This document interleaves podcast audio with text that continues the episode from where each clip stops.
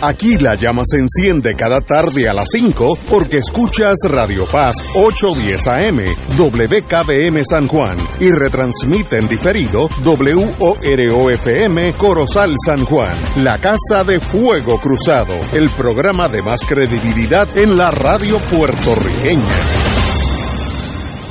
Esta emisora y sus anunciantes no se solidarizan necesariamente con las expresiones que escucharán en el siguiente programa. Son las 5 de la tarde, hora de escuchar Fuego Cruzado, el programa de más credibilidad en la radio puertorriqueña, en las voces de Ignacio Rivera y sus panelistas invitados con su discusión política dinámica e incisiva de los acontecimientos más importantes del momento. Fuego Cruzado comienza ahora. Muy buenos días amigos y amigas. Hoy es lunes, estamos empezando 6 de febrero, ya estamos en febrero. Wow, cómo pasa la vida. Así que ya estamos entrándole a golpe al 2023, ya mismo lo, lo, lo, cortamos, como dicen en, en boxeo. Y para noviembre ya lo tenemos contra la soga, así que vamos bien. Compañero Martín, muy buenas tardes. Saludos, buenas tardes a ti, al público que escucha y al doctor Catalá y al... Y a lo, Doctor Cabanilla. Que ya está en la, después de una después de una ausencia marcada, eh, ya está en la línea. Muy buenas tardes, doctor Cabanilla. Buenas tardes, buenas tardes a todos. Bueno, hábleme de su mundo que lo, nos ha dejado así a la imperie como tres semanas y en este momento no sabemos si vamos o venimos en torno al COVID o las otras infecciones que nos afectan. Así que usted pónganos al día. ¿Cómo eh, bueno, fueron dos semanas quizás parecieron tres, pero fueron dos. cuatro semanas. Para mí, para mí pareció como una nada más, pero de todas formas pensé que cuando regresara a Fuego Cruzado, que la noticia iba a ser terrible eh, con la fiesta de San Sebastián, que iba a ser un desastre y lo que me sorprendió es que todos los parámetros están o estables o mejorando, incluyendo la mortalidad que está estable con un promedio de 4.6 muertes por día, lo cual no ha cambiado desde que me fui. Y el número de casos nuevos está disminuyendo, al igual que la tasa de positividad, que ahora mismo está en 16%, y antes de que me fuera estaba en el rango de 20%, así que eso pues va a la par con el hecho de que el número de casos nuevos está mejorando, está disminuyendo. De la misma forma, el número de pacientes hospitalizados y la ocupación de, de intensivos, de unidades intensivos por pacientes con COVID, eh, están bajando ambas. Y eh, básicamente algo parecido está ocurriendo en Estados Unidos. Eh, ¿A qué se debe esto? Pues no sé, porque realmente la cantidad de personas que están completamente vacunadas no ha aumentado gran cosa quizás que ya estamos viendo eh, un aumento en la inmunidad natural por más exposición eh, al virus, con más gente que se ha enfermado, a lo mejor ya se está reflejando un número menor de casos. Pero se esperaba lo contrario, ¿no? Porque se, pensaba que para esta época eh, de invierno en Estados Unidos, pues la gente se congrega más en las casas, salen menos, entonces están más expuestos a diferentes infecciones respiratorias, incluyendo influenza y, COVID. Eh, pero nada, ha ocurrido lo contrario. Son los misterios que ocurren a veces en la medicina. Pero son buenas noticias, sin duda. Eh, por otro lado, es interesante eh, comentar algo que, me ha sorprendido mucho, es que no tiene que ver con, con Puerto Rico. Eh, pero hay está ocurriendo o ha ocurrido, vamos a decir, un, fraude serio eh, con el COVID en Estados Unidos. Eh, se ha descubierto un grupo de lo que llaman piratas informáticos vinculados al gobierno chino. Para añadir más al, globo chino, pues ahora también hay un grupo de piratas informáticos vinculados a China que se ha robado por lo menos 20 millones de dólares al fondo de alivio, ¿no? El, el Fund eh, de COVID en Estados Unidos, incluyendo préstamos de la Administración de Pequeñas Empresas y fondos de seguro de desempleo en más de una docena de estados. Eh, esos son datos eh, del servicio secreto. Y este miércoles eh, pasado, una congresista demócrata presionó al subdirector de la Oficina de Investigaciones del Servicio Secreto para que revelara el alcance total de los ataques cibernéticos de estos grupos. se piensa que, son mucho más de los dos estados que, se han mencionado. Así que ya, ya ven, este problema del fraude eh, no se limita a Puerto Rico. Y claro, eh, ahora pues lo, la culpa es de los chinos. Veremos a ver en qué termina todo esto. Muy, y, y, a qué usted, como científico que es, considera que ha habido disminuyendo el COVID? ¿Ya ya ya pasamos la, la, la curva crítica?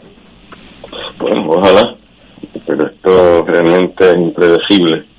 La impresión que se tiene en la comunidad científica y los epidemiólogos en particular, es que esto ya está pasando de una pandemia hacia una endemia, o sea que en vez de convertirse en algo pandémico como ha sido hasta ahora, se va a convertir entonces en un problema endémico, en otras palabras, que va a seguir eh, en, los diferentes países, pero que, no se está regando ya por el mundo entero, sino que ya en algunos países pues se está estableciendo como una infección eh, que tendremos que vivir con ella, es lo que, lo que se piensa.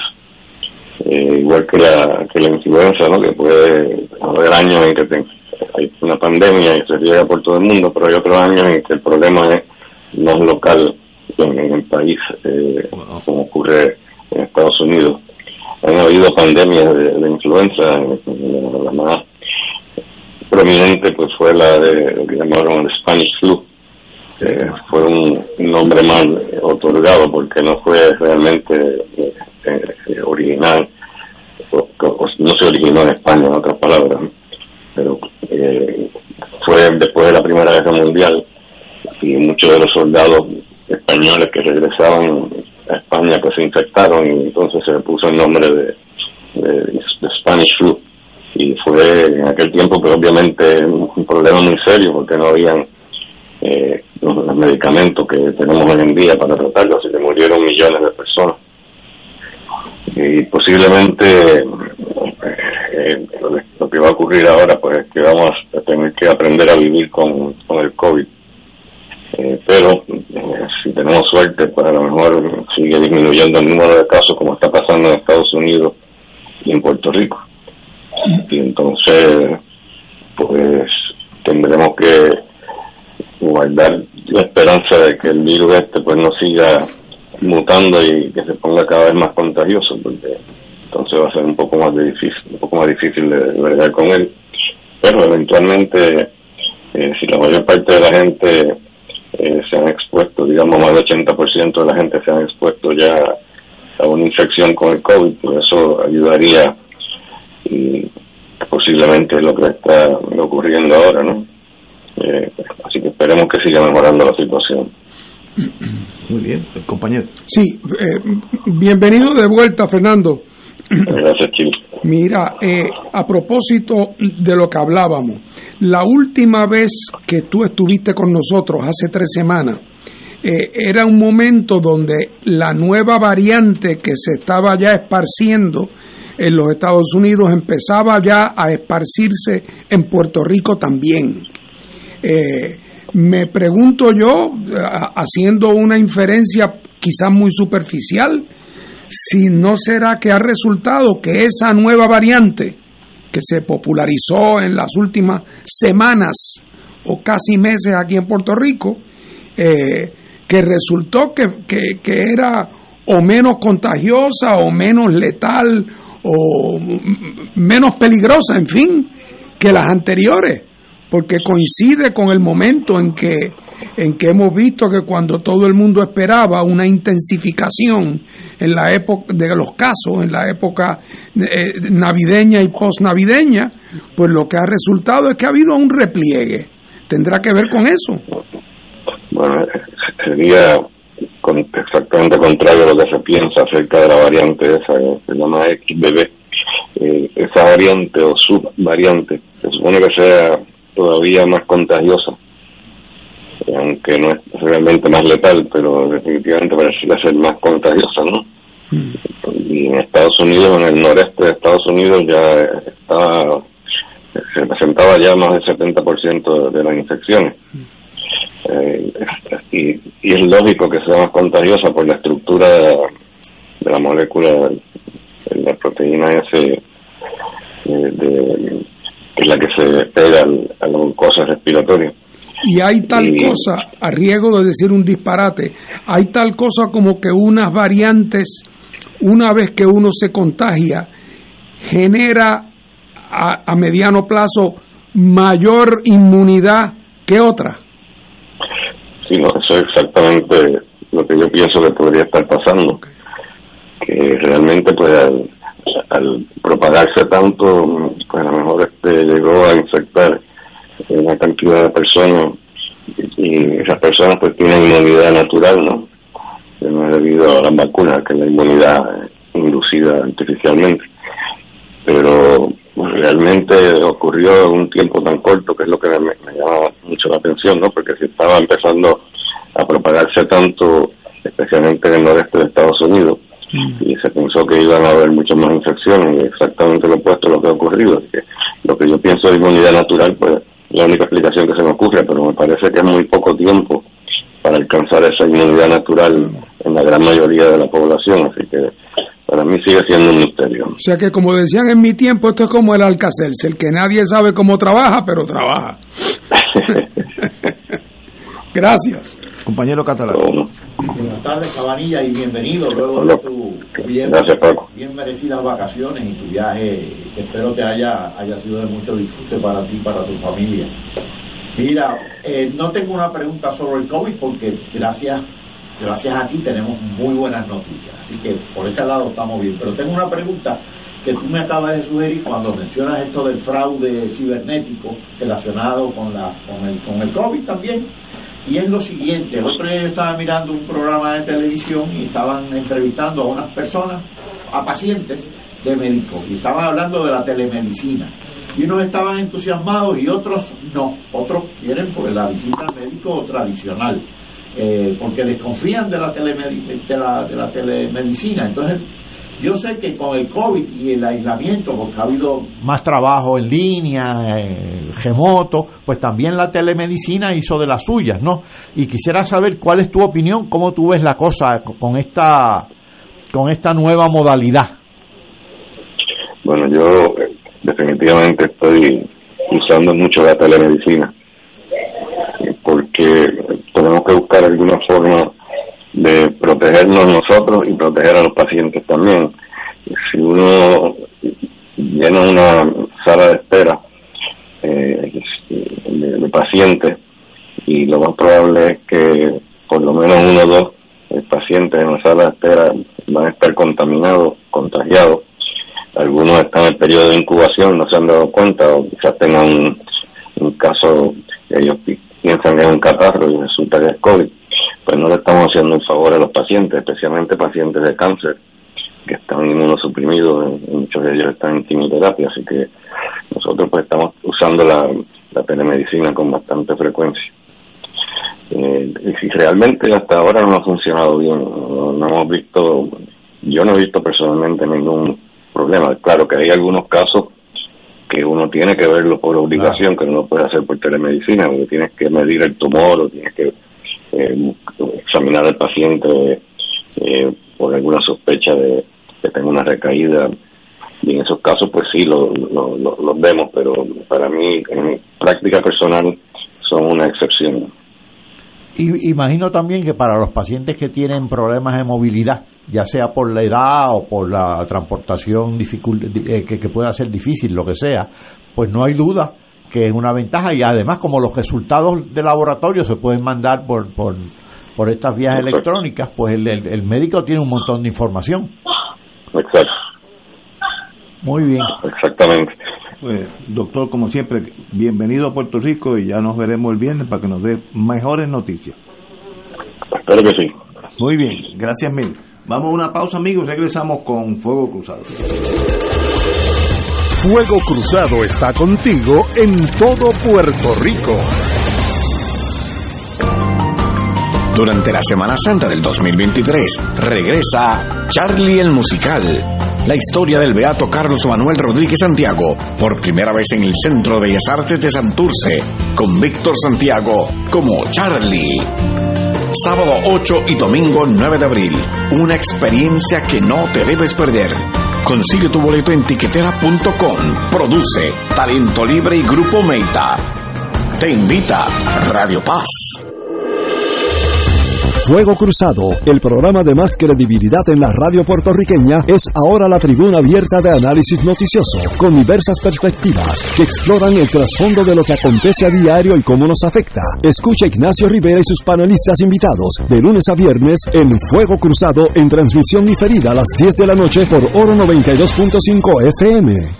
El Consejo de Acción Social Arquidiocesano Casa presenta su programa radial Casa de Todos, difundiendo el mensaje de la doctrina social de la Iglesia cada martes a las 11 de la mañana por aquí por Radio Paz 810 AM. Conoce este instrumento que utiliza los valores y principios del Evangelio para analizar nuestra actualidad social. Velamos por la dignidad del ser humano Casa de Todos, martes a las 11 de la mañana, por aquí, por Radio Paz 810 AM. Radio Paz te ofrece el mejor motivo para levantarte temprano y disfrutar el comienzo de un nuevo día de lunes a viernes con Enrique Liboy y Radio Paz en la mañana. La dosis perfecta de noticias, deportes y éxitos musicales de todos los tiempos, humor y curiosidades, calendario de actividades y tus peticiones musicales por el 787-300-4982. Conéctate con el 810 AM de lunes a viernes con Enrique Liboy y Radio Paz en la mañana. Escucha, tu dinero seguro, temas legales, financieros, entrevistas, invitados y mucho más. Todos los miércoles a las 4 y 30, tu dinero seguro.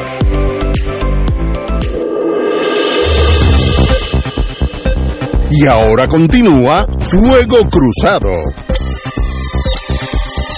amigos amigas, en el fin de semana tuvimos dos noticias, no, de sábado a lunes, que son totalmente contradictorias. El sábado salió y yo me emocioné. Roberto Lefranc Fortuño prevé defender el proyecto de la estabilidad 8393 ahora en el Senado frente al debate sobre el futuro nuestro. Eh, y yo dije, ay, qué bueno que están ahí trabajando, estos son los cabilderos por la estabilidad ganan 90 mil dólares y están fajados ahí, este, increíblemente fajados. Eso lo dijo el sábado. Eh, y dijo que, dado que se cambió la composición del Senado, ahora es demócrata, aunque sea por, un, por uno o dos votos, eh, eh, ahora hay más posibilidad mover la estadidad en el Senado que en la Cámara, que es republicano, y allí no tiene chance. Eso fue sábado. El lunes me levanto ya esperanzado en el triunfo total y leo que Manchin, que es el jefe, presidente del Comité de Energía y Recursos Naturales, ha indicado que la estabilidad no es prioridad en su comité y él es el presidente del Comité de Recursos de Energía y Recursos Naturales, que es la que tiene jurisdicción primaria sobre Puerto Rico. Así es que eh, uno de los dos, pues no está en comunicación con el otro, estoy tratando de ser fino por, por no meter la pata, pero el señor Lefranc Fortuño dice que ahora la, la avenida eh, para la estadidad es el, Senado, y en el Senado el presidente de la, de la comisión, de la, el presidente del Comité de Energía, que es la que tienen eh, jurisdicción sobre Puerto Rico, dice que no hay espacio en su calendario y que él estima que debe haber, eh, se debe tomar un, un sentir del pueblo de los Estados Unidos, fuera, más allá de la Constitución, para ver si quieren más Estados, si quieren alguna otra arreglo con algún otro país o territorio, y eso sería pues una elección nacional para esos efectos. En otras palabras, en el Senado no va a pasar nada. Esa es la realidad.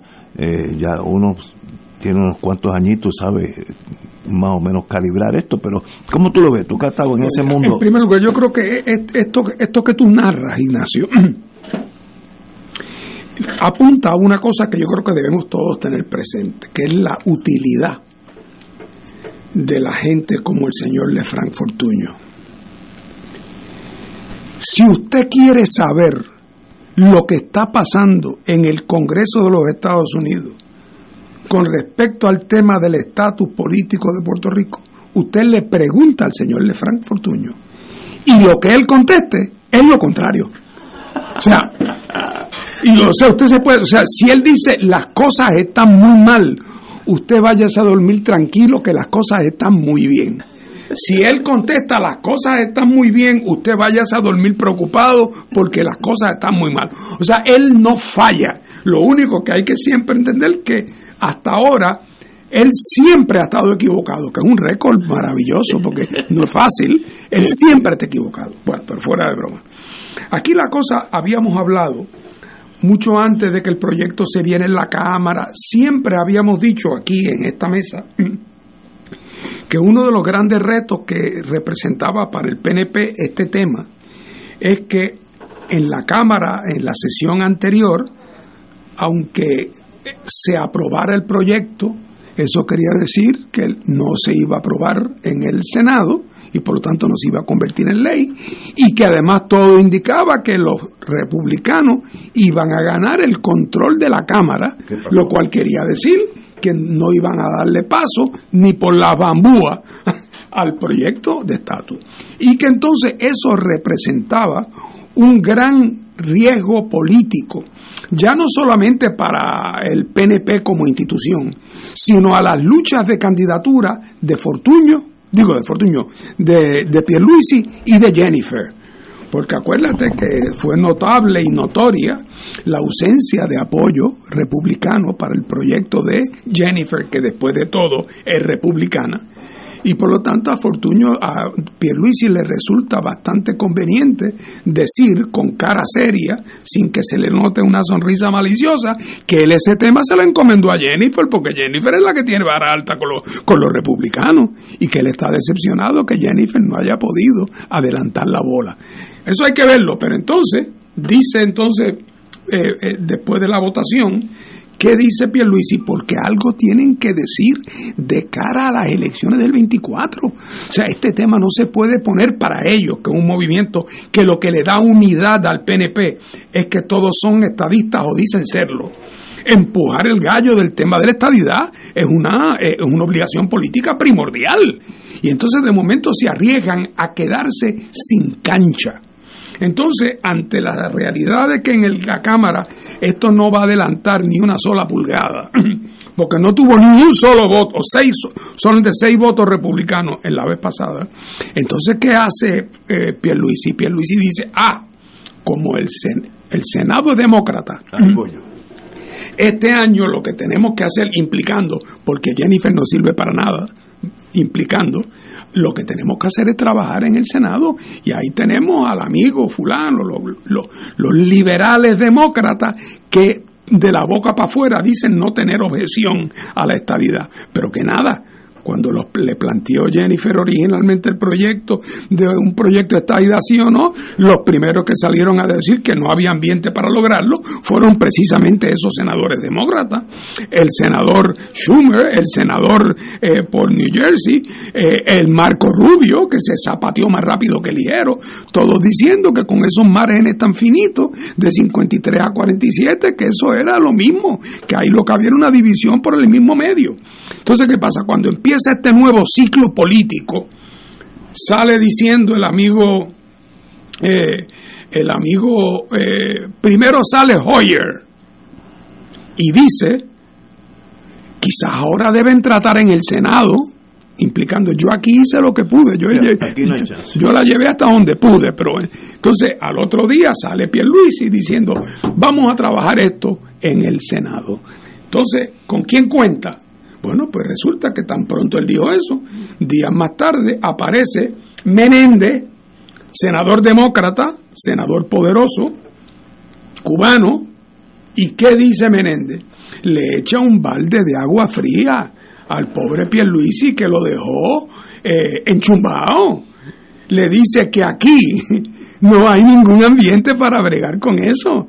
Ojo, en la sesión anterior, mientras el proyecto se trabajó en la Cámara hasta donde se pudo, en el Senado lo que tuvo fue el endoso de seis senadores y para de contar. ¿Ah? Cuando, cuando, ha tenido eh, el, el, tema de la, la estadidad para Washington, D.C., ha tenido mayorías en la Cámara y tiene 40 votos en el, en el, en, el Senado y el de Puerto Rico, seis interesados. Pues ante esa realidad y ese cuadro, ¿qué dice Menéndez? Mire, aquí tampoco hay taller. Eh, no hay taller porque el que está a cargo de esto es el senador... Eh, eh, ¿Perdón? Manchin. Manchin. Y Manchin, que la verdad que uno le coge hasta cierto cariño. Manchin dice que él cree que lo ideal sería una enmienda a la Constitución. Que es como subir el yunque de rodilla en 24 minutos. O sea, así de fácil es el proceso. Si tú puedes subir el yunque de rodilla en 24 minutos, se puede conseguir una enmienda constitucional. Entonces, no conforme con eso, después dice que eso quizás debe ser un, debe ser un referéndum en Estados Unidos para que la gente vote si querrían admitir nuevos estados.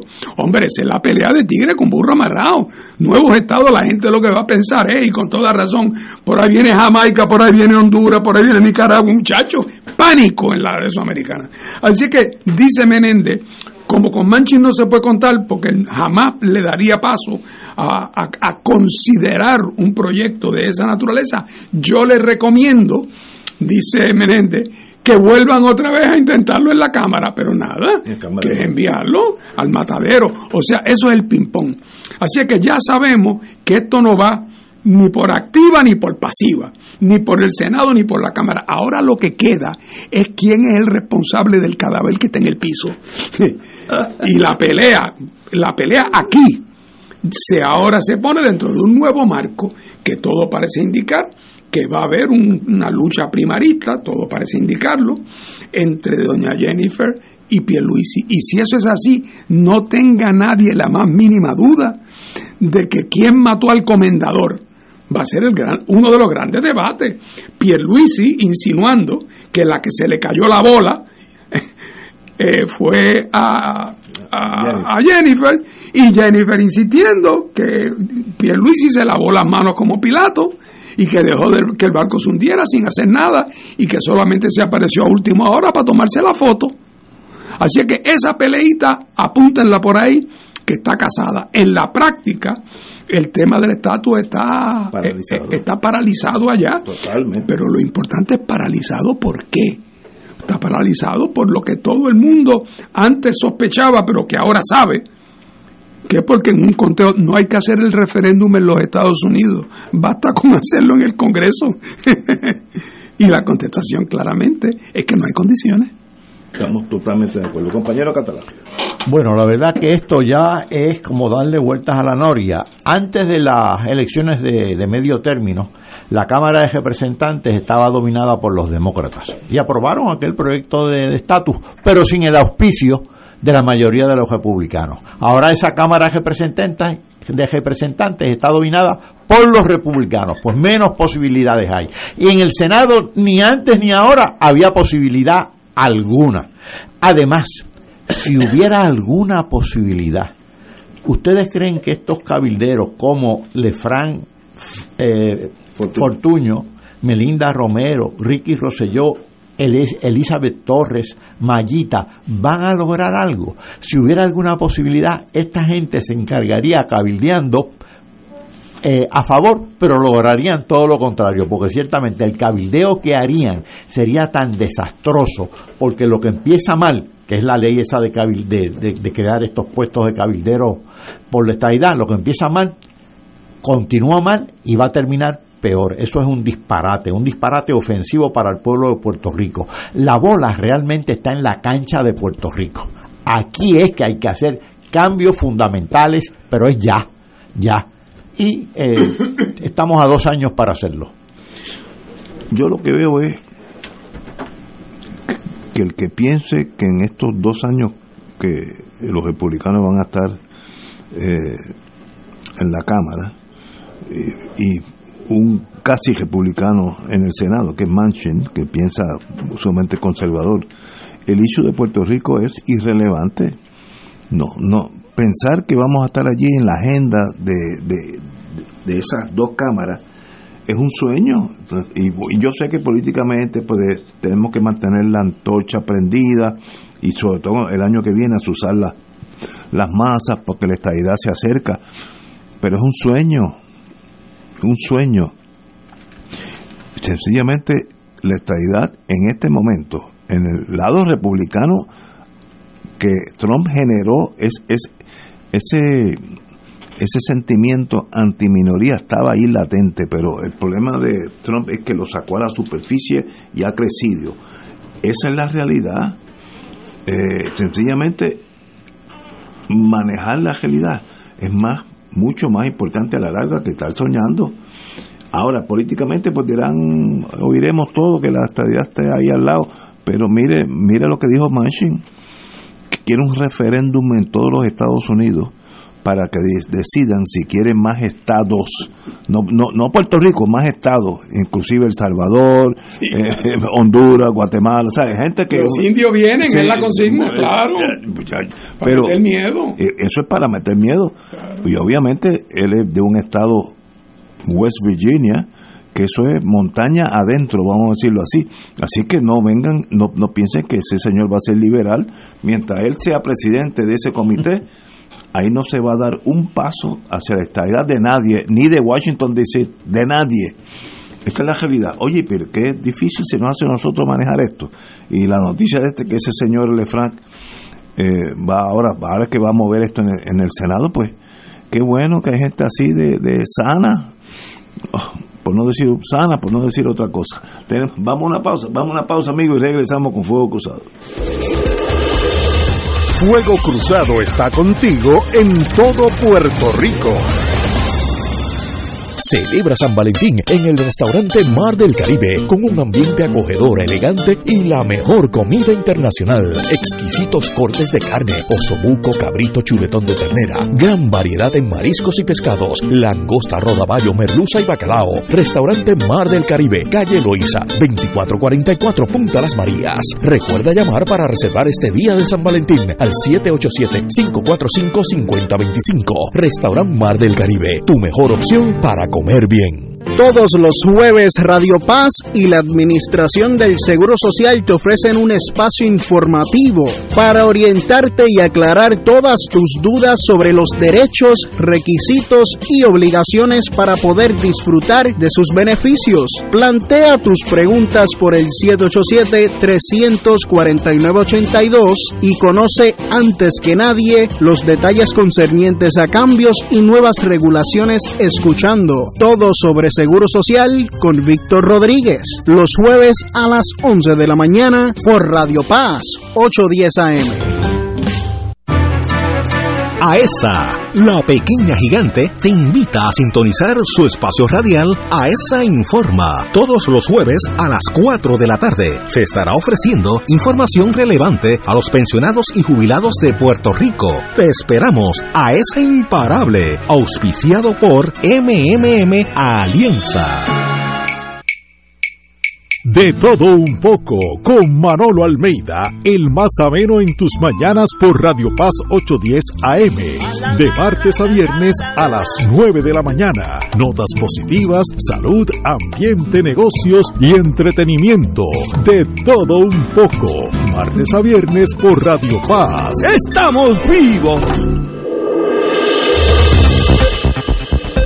Y ahora continúa Fuego Cruzado.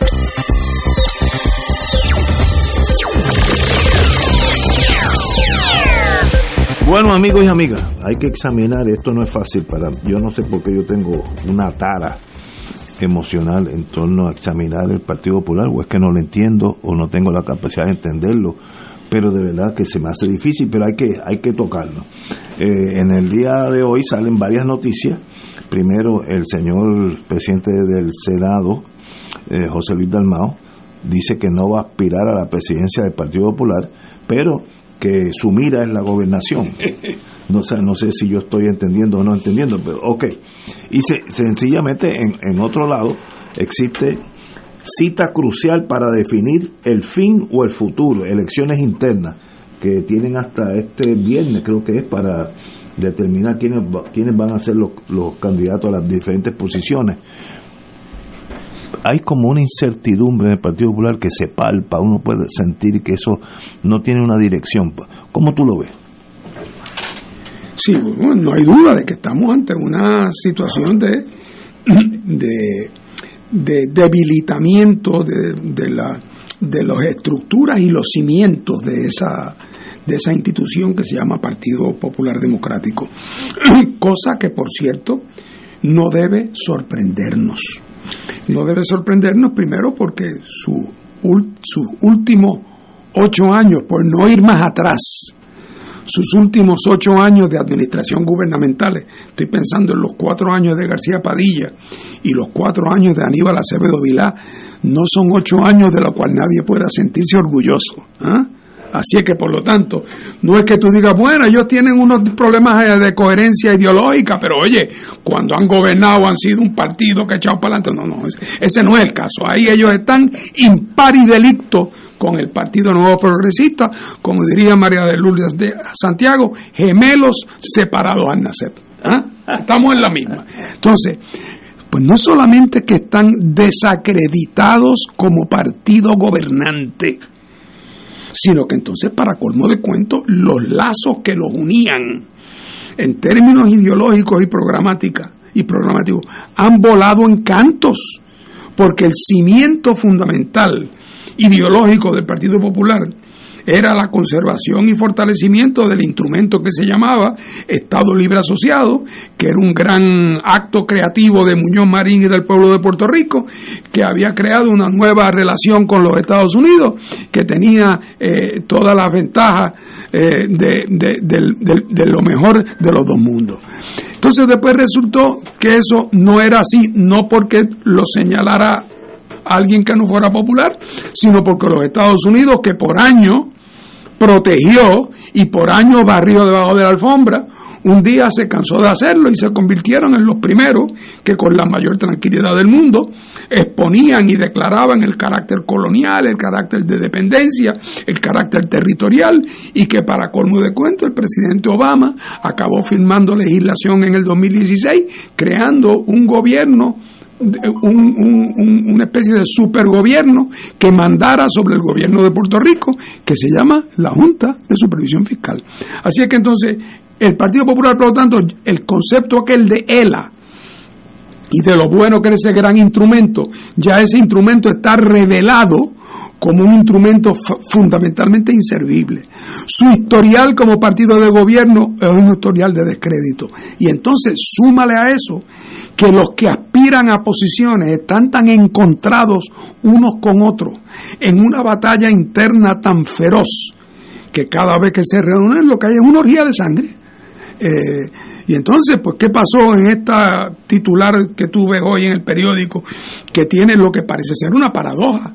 El presidente del Senado, que hasta ahora había hecho, había ido a la seca y la meca, tratando de conservar su posición como presidente, había caminado la seca y la meca, tratando de conservar su posición como presidente. Ahora que vienen elecciones presidenciales supuestamente el 16 de mayo, hombre, se da cuenta que no, que no tiene ninguna oportunidad de ganarla. Y por lo tanto, para coger una pela que le quitaría todo posible futuro dentro del Partido Popular, más pasar la vergüenza que siendo presidente del Senado lo destituyan de la presidencia del partido, entonces opta por una solución que solo engaña a un nene de segundo grado. No, yo a la presidencia no, yo voy a lo de la gobernación, porque porque lo de la gobernación no se decide todavía. Lo que se decide ahora es la presidencia y como sabe que va a perder eso, no quiere cargar con ese muerto. Entonces ahora parece retirándose. Lo que no lo hace creíble es que lleva ocho años haciendo eh, lo que estuviera a su alcance para conservar a toda costa, conservando esa presidencia. Así es que él se está fildeando para atrás hace tiempo y su futuro político eh, lo veo, eh, lo veo fundamentalmente deshecho. Creo que aunque el Partido Popular ganara las próximas elecciones, cosa que me parece inconcebible.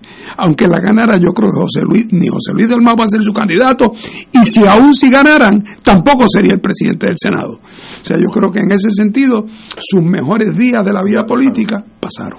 Wow. Doctor Catalán.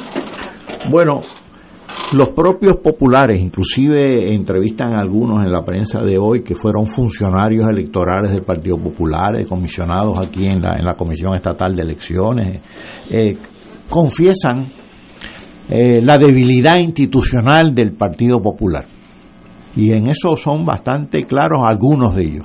Es decir, no está debidamente organizado, están como que no saben si van para aquí o para allá, no tienen un programa socioeconómico, mucho menos tienen una visión de futuro de Puerto Rico. La desnudez colonial del Estado Libre Asociado ya es, es, el tema. De hecho, el tema político, uno de los temas políticos eh, que atañen a Puerto Rico, tanto en la plaza puertorriqueña como en la plaza norteamericana, es la desnudez colonial del Estado Libre Asociado. Ya eso es innegable.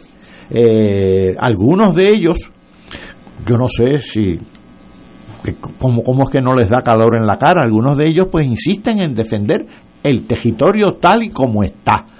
Eh, no sé bajo qué premisa eh, heroica, heroica entre comillas, eh, pero ciertamente a mí me parece que es un partido que está eh, sin futuro. Ustedes recuerdan cuando antes eh, los líderes del Partido Popular y los propios norteamericanos que los, que, los, que los apadrinaban decían que Puerto Rico era la vitrina, una vitrina de la democracia y del desarrollo económico. Pues ahora el maniquí en la vitrina está desnudo y los que lo defienden todavía realmente son impúdicos. Por lo menos pónganle ropas menores a ese maniquí, pero esto es una cosa tejible, tejible. Da hasta lástima y pena, que no es el mejor de los sentimientos. Oye Paco, aprovecho para eh, poner como nota alcance, alcance que este fin de semana se reunió el comité directivo del Partido Demócrata en los Estados Unidos de cara a, estos próximos dos años y de cara a la campaña presidencial, tratando de, de afinar cuáles debían ser los programas, las propuestas, las prioridades del Partido Demócrata de cara a las elecciones de 2024. Y cuando entran en los temas de las dependencias norteamericanas, dicen lo siguiente, endosan, endosan la estadidad para Washington, D.C y que con respecto a Puerto Rico, dice el liderato demócrata del Partido Demócrata, endosan el derecho a la libre determinación. Pero entonces usan el lenguaje de Triamonge y se refieren en el documento a Puerto Rico como la colonia más antigua del mundo. O sea, los que fueron los proponentes del, Estado Libre Asociado como la gran creación y la vitrina, ahora que ya no le sirve, ahora la patean en el piso.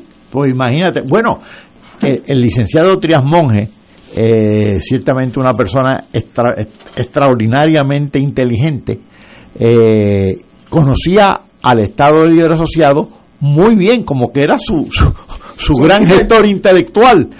Y terminó bautizándolo como tocaba decir, la última colonia del mundo, que, que, que es como, lo, como se titula su, su famoso libro. Así que esto realmente no tiene futuro, pero lo, extraordinario es que también se haya descompuesto el Partido Popular eh, organizativamente, eh, programáticamente, eh, su liderato parece que, que no encaja este señor eh, José Luis Dalmao, que es el presidente del partido todavía y es el presidente del Senado, pues ha sido en ambos, en ambos cargos, pues ha dejado mucho que, desear. Y por eso ahora pues no, aspira y busca el pretexto de que potencialmente puede ser candidato a eh, gobernador y lo de potencialmente hay que ponerlo en letras mayúsculas. Acento en la P de potencial. Tenemos que ir a una pausa, amigos, y regresamos. Vamos a hablar de electricidad con la señora Granholm. Fuego Cruzado está contigo en todo Puerto Rico. La Compañía de Turismo de Puerto Rico y las Galletas Goya presenta a Eduardo Villanueva y Yesenia Cruz en 25 y los que faltan. El espectáculo más completo para el amor y la amistad. Y con ellos, Odilio González, Íbaro Jazz, Aidita Encarnación, Rafi Escudero, Mapillé, José Juan Tañón, Mani Trinidad, Jesús Algarín, Soneros y Trovadores. Dirige Edwin Colón Sayas, domingo 12 de febrero, 4 de la tarde, Teatro Municipal de Calley. Boletos en prticket.com 787-200-7110. La tecnología avanzada al cuidado de su salud tiene un nombre. Advanced Imaging Interventional Center. Siempre con innovadores servicios en radiología diagnóstica y un personal certificado brindándole confiabilidad con resultados más certeros en todas sus pruebas. Ofrecemos MRI, tomografía computadorizada, angiografía digital, neuroradiología, sonografía y ahora con nuestro nuevo servicio avanzado de PET-CT para pruebas de alta eficiencia. Advanced Imaging, edificio Arturo Cadilla, Centro Médico San Pablo Bayamón, 269-2442. Fuego Cruzado, el programa de más credibilidad en la radio puertorriqueña, es ahora la tribuna abierta de análisis noticioso, con diversas perspectivas que exploran el trasfondo de lo que acontece a diario y cómo nos afecta. Escucha Ignacio Rivera y sus panelistas invitados de lunes a viernes en Fuego Cruzado en transmisión diferida a las 10 de la noche por Oro 92.5 FM. Cada sábado de 9 a 11 de la mañana tendrás un encuentro con De Frente con la Verdad, donde se discuten asuntos que tocan de cerca la actualidad en todas sus perspectivas, las historias que afectan a tu diario vivir, estos y otros temas analizados desde el punto de vista evangélico. De Frente con la Verdad, todos los sábados de 9 a 11 de la mañana por Radio Paz 810. Y ahora continúa Fuego Cruzado.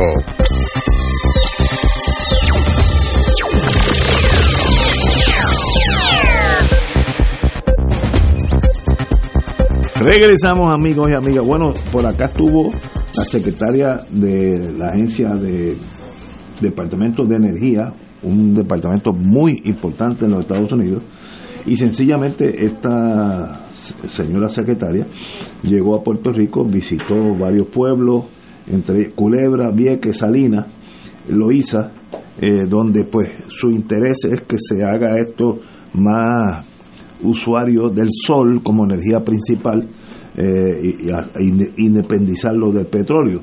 Esta señora eh, tiene pendiente emitir guías para el uso de un billón, en otra palabra, mil millones asignados a Puerto Rico por el Congreso para un programa de resiliencia, resiliencia energética que debe priorizar la instalación de sistemas para paneles solares, etcétera, etcétera.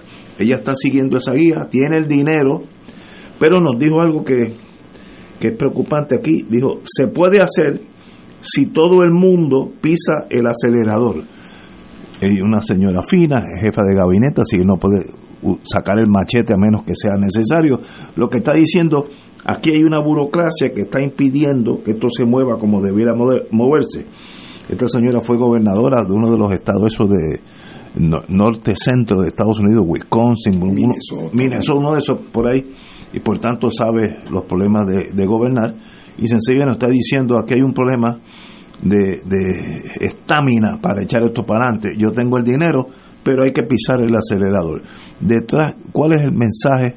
Primero hay que felicitarla porque vino a Puerto Rico, fue a sitios que son de, verdad los, de los sitios más pobres en Puerto Rico, Loíza, Culebra, Vieques y Salinas esta no es la, avenida Ashford en, San Juan. Y no es la primera vez que viene. Y, viene otra vez de acá a tres semanas. no, esta es la tercera visita desde que la nombraron. Así que esta señora está trabajando, tiene el dinero. Yo no veo por qué no la recibimos aquí con las mejores intenciones de hacer todos esos planes lo antes posible. Eso es que dice que hay que pisar el salón, nos está diciendo, ustedes no se están moviendo como debe ser. Eso es ese es el mensaje de ellos, compañeros.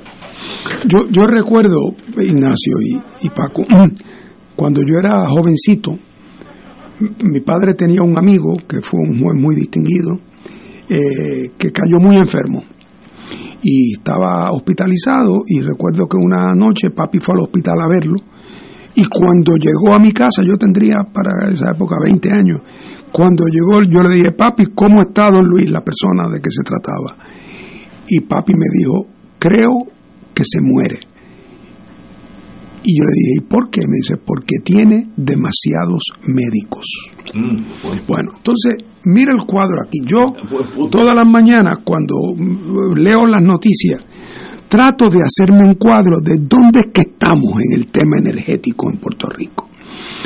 En Puerto Rico, por un lado, hay un negociado de energía sin el cual supuestamente otros actores no pueden actuar sin el permiso del negociado. El negociado a su vez no puede actuar sin el permiso en cuanto a lo económico de la Junta. Entonces, la Junta a su vez entonces no es quien directamente contrata con los que están operando el sistema de distribución y con la nueva compañía esa genera PR que, que va a operar las plantas de generación, quien contrata con ella es otra gente que están en Fortaleza, que son los de las alianzas público-privadas, que son los quienes suscriben esos contratos. Y cuando le preguntan ayer al de la Junta que qué le parecen los contratos con Genera PR, ¿qué dice el de la Junta? Yo no sé de eso, los que bregan con el contenido del contrato son los de Fortaleza. O sea que aquí hay algo de que el que pinta no raspa y el que raspa no pinta. Y entonces, por ejemplo, el compromiso de tratar de lograr que se llegue a 100% renovable en el 2050, que suponía que íbamos a llegar al 20% de unos renovables de aquí a dos años y que sabemos que ese es el sueño de una noche de verano. ¿Por qué no se llegó y por qué no vamos a llegar al 20 en el 45? Para no pensar por qué no vamos a llegar en el 50. Hay que hacerse la pregunta y hay que contestarla. Por ejemplo, ¿cuál es el rol que tiene la nueva compañía que viene a administrar las plantas generadoras? Pues si oímos hablar a la señora Granholm, la señora Granholm tiene un estudio que le preparó una gente que no es de su departamento, porque aquí le han encomendado este tema a todo el mundo. El presidente le ha encomendado este tema a todo el mundo.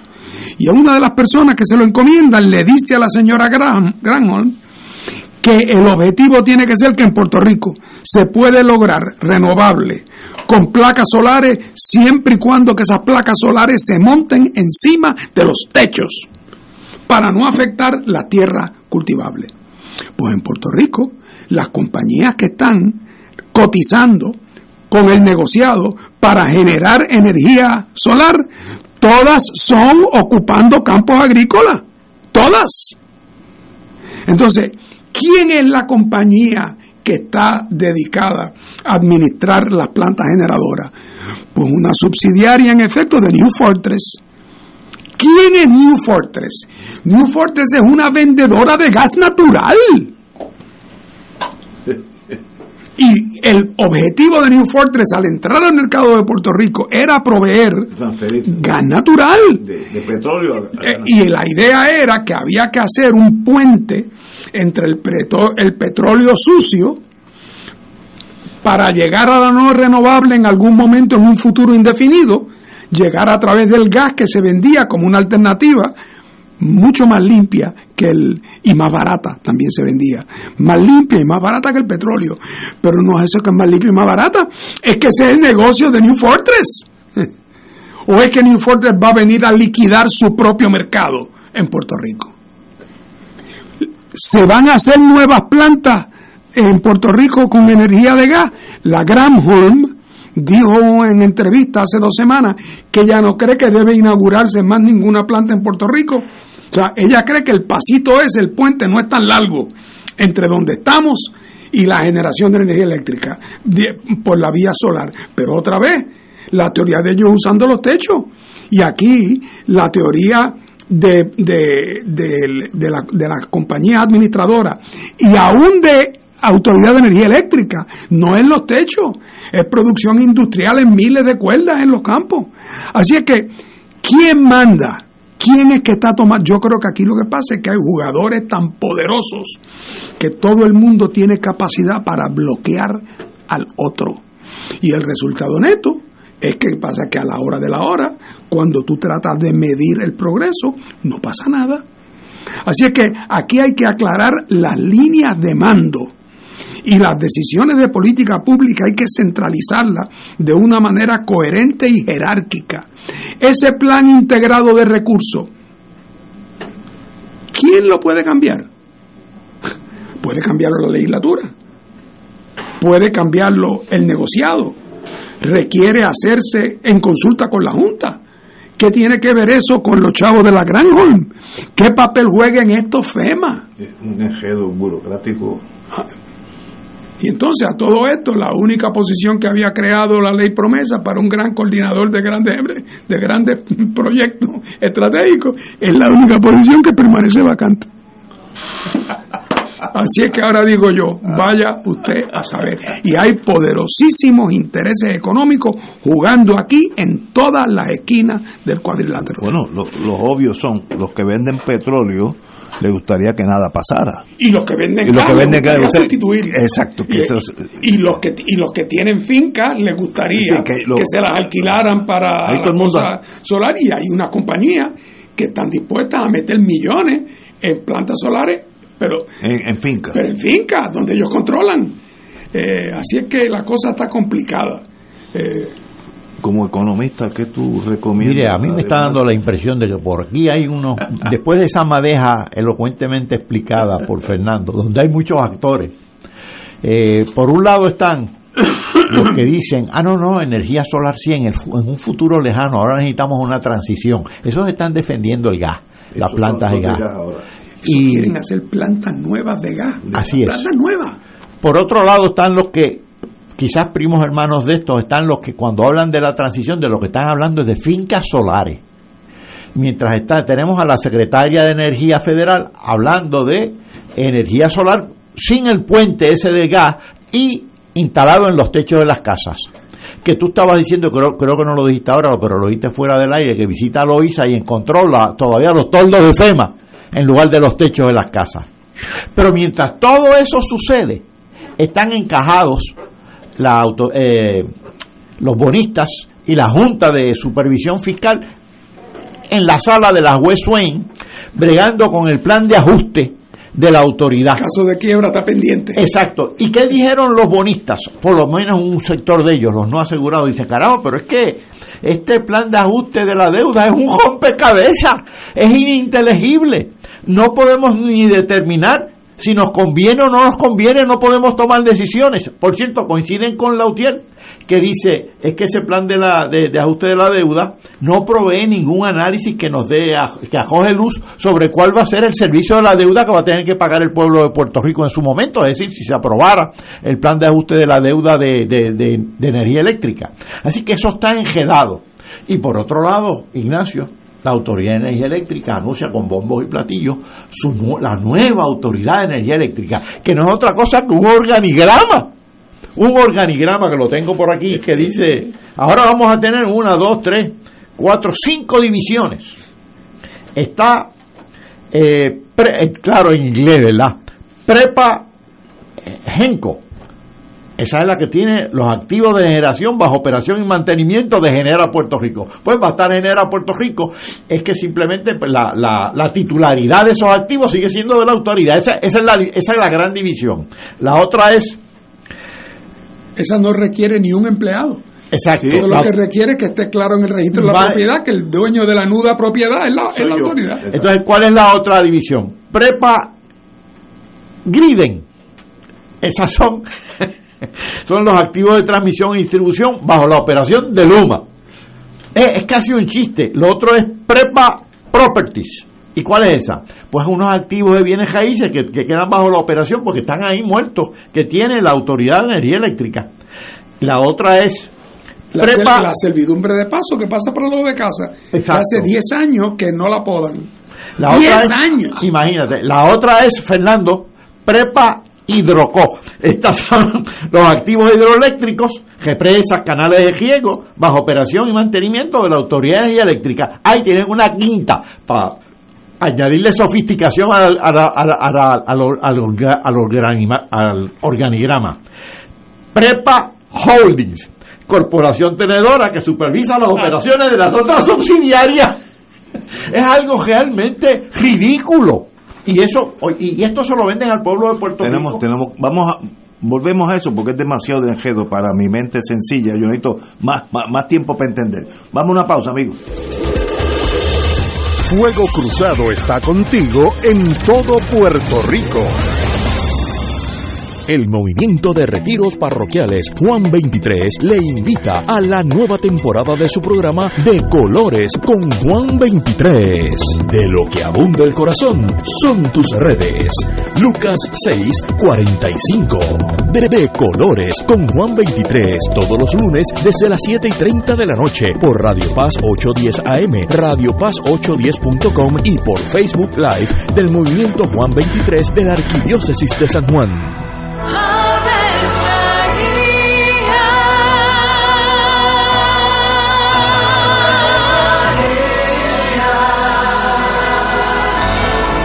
El ángel del Señor anunció a María. Y ella concibió por obra del Espíritu Santo. Dios te salve María, llena eres de gracia, el Señor es contigo. Bendita tú eres entre todas las mujeres, y bendito es el fruto de tu vientre Jesús. Santa María, Madre de Dios, ruega por nosotros pecadores, ahora y en la hora de nuestra muerte. Amén. He aquí la esclava del Señor. Hágase mí según tu palabra. Dios te salve María, llena eres de gracia, el Señor es contigo.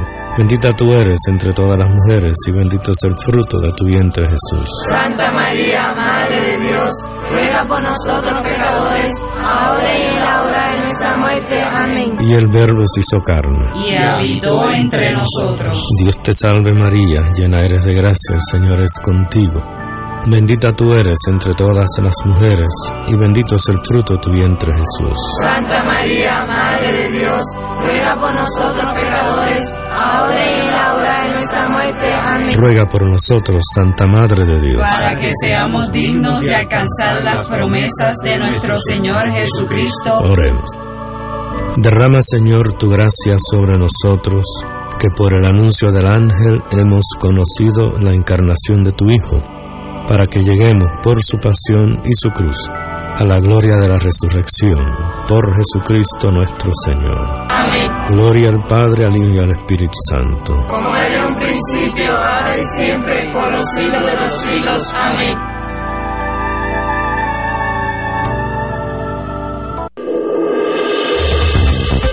Aquí la llama se enciende cada tarde a las 5 porque escuchas Radio Paz 810 AM, WKBM San Juan y retransmite en diferido WOROFM Corozal San Juan, la Casa de Fuego Cruzado, el programa de más credibilidad en la radio puertorriqueña.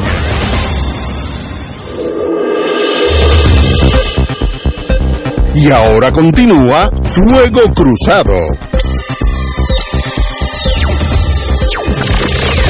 Aquí, estas cosas, me imagino que cuando hace unos grandes cambios eh, burocráticos hay un periodo de inestabilidad. Eh, pero aquí dice que de los 1.200 a 1.250 empleados que tiene energía eléctrica, quedarán 150 a 200, más o menos un 10%, más o menos, eh, que quedarán, hay que averiguar que van a estar haciendo esos 200 allí bueno, bregando con el organigrama.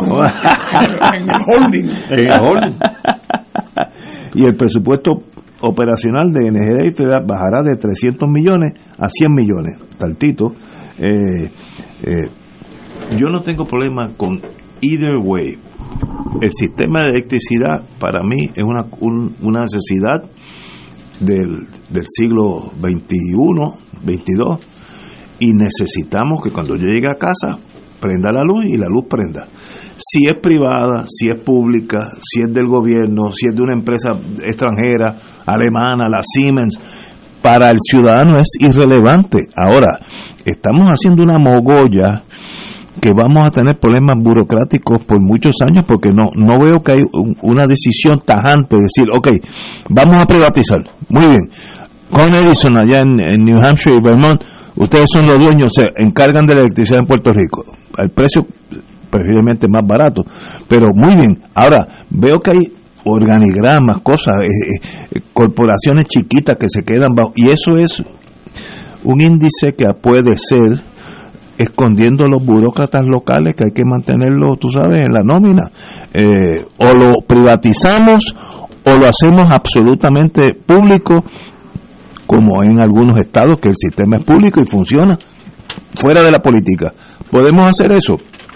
Yo asumo que sí, pero hasta ahora no ha sido así. Yo conozco, uno tampoco se ha caído de lo alto de lo alto de un olivo, como dicen en Andalucía. Yo conozco mucha gente que han estado en, energía eléctrica estrictamente por razones políticas y no han dado un tajo en los últimos 15, 20 años. Conozco uno que se jubiló y él mismo, que es amigo mío íntimo, me dice, yo nunca trabajé, nunca. Pues, ¿podemos manejar un sistema así? No. Ahora, ¿podemos ser un sistema público de excelencia? Pues seguro, pero ¿quién es el líder que lo va a hacer? Bueno, pues para, eso vienen elecciones cada cuatro años. ¿Qué hacemos? No sé. Ahora, Luma eh, fue una novatada, empezamos mal, ya están cogiendo más experiencia, ya se ha ido la electricidad mucho menos en mi área, los últimos tres o cuatro meses no se ha ido ni una vez, así que alguien, por bruto que sean, están aprendiendo. Y esta cosa nueva, ya veremos cómo es esta administración. Bueno, pero ahí estamos. Eh, de verdad que años cambiantes siempre son preocupantes. Hoy una nota más bien folclórica. Fajar Zamora deja camino libre a otro líder, no, no quiere ser más del, de la Junta de Gobierno del Partido Popular, después de 45 años de allí. Eso llegó con Colón y los muchachos dijeron, yo no sabía, porque yo lo he visto y se ve lo más joven, y yo no sabía que ha estado 45 años en la Junta de Gobierno del Partido Popular. ¡Wow! Que yo creo que Tony, que antes de estar en el Senado, Tony fue representante a la Cámara. Yo creo que sí. Y, creo que él fue electo cuando tenía como 20, el límite es 20, hay que tener 25 en la Puerto Rico para ser representante de la Cámara. Y yo creo que Tony tenía 26, o, o sea, entró con el mínimo y después se quedó siempre. Siempre. Después entonces pasó al Senado y, primero fue por distrito, después fue por acumulación. Eh, así que Tony no perdió nunca. Eh, nunca, ¿verdad? nunca perdió. Es verdad, eh, verdad, y, y, yo creo que él atendía a su distrito y atendía a sus asuntos políticos. Obviamente. Eh, si sigue ganando es que está haciendo algo bien. Sí, claro. Porque si no, no, igual que los alcaldes que llevan 20 años, pues algo está haciendo, pues, porque si no lo, lo votan, ¿no? Este, bueno, oye, aquí estamos el talento de, de un economista. ¿Cómo beneficia el cambio del PAN al SNAP? Todo el mundo sabe lo que es el PAN, pero el SNAP es algo moderno. Pero de esa transición, en el día de hoy, el PAN recibe 2.8 billones de dólares para los beneficiarios en Puerto Rico. Y de venir al SNAP, vendrían 4.5 billones de cantidad de, fondos que, pudiera ayudar la asistencia bajo el SNAP. Así que es un brinco sustancial. Yo no sé. Yo francamente no he estudiado bien la diferencia, pero hay una que es fundamental. El, el PAN es una asignación en bloque, el SNAP no. Ah, el SNAP eh, eh, ya, ya no es en bloque. Ahora, eh, es una asignación, el SNAP, aunque no es en bloque, es, es mayor que la del PAN. Ahora, la, la elegibilidad va a ser más escrutada que bajo el pan. Si en el SNAP, si pasa X cantidad de tiempo y tú estando en condiciones de poder trabajar, es decir, no está lisiado, no, lisiado, no sé qué, o no tienen niños que tengan seis meses de edad. Yo no, yo no conozco los requisitos, pero sí sé que hay unos requisitos y si pasado X tiempo no has conseguido ese trabajo o, no has generado X cantidad de ingresos por vía del trabajo, entonces te penalizan reduciéndote el SNAP para a la persona. Sí para tratar de asegurarse que, tú que el SNAP no se convierta eh, en, una especie de, de excusa o pretexto eh, para, para hacerse el que está acá, el que no consigue trabajo y no trabaje eh, claro, esas cosas nunca funcionan perfectas, no, pero no hay duda de que en cualquier parte del mundo, cualquier programa que está dirigido para asistir a gente que no se puede valer por sí misma, tiene que tener como objetivo fundamental, donde es posible, el que logren valerse por sí mismo, ¿verdad? Claro. Eh, habrá casos donde no, no, pues no, no hay posibilidad, pero ese es el objetivo. Yo no conozco, eh, recientemente no, no ha caído en mis manos, una, una buena evaluación crítica de cómo ha funcionado el SNAP en los Estados Unidos, quizás mejor en unos sitios que en otros, pero claramente aquí el temor, aquí con SNAP, era que eh, primero que SNAP no te da una cantidad que puedes gastar en cualquier cosa, mientras que el sistema de aquí hay una cantidad que puedes gastar en otras cosas. Y en segundo lugar, que era el miedo a tener que tomar decisiones de sacar gente del programa y que eso le costara políticamente. Ahora, filosóficamente hablando, al menos filosóficamente en principio, SNAP para mí es superior al plan de a, lo actual porque parte de la filosofía de que la ayuda no es para cultivar la adicción a la ayuda, sino para superar esa situación que tiene esa persona que ha requerido ayuda temporalmente. así es. Aquí dice que de, de, venir SNAP, otras 200.000 familias entrarían a, a, recibir beneficios del programa.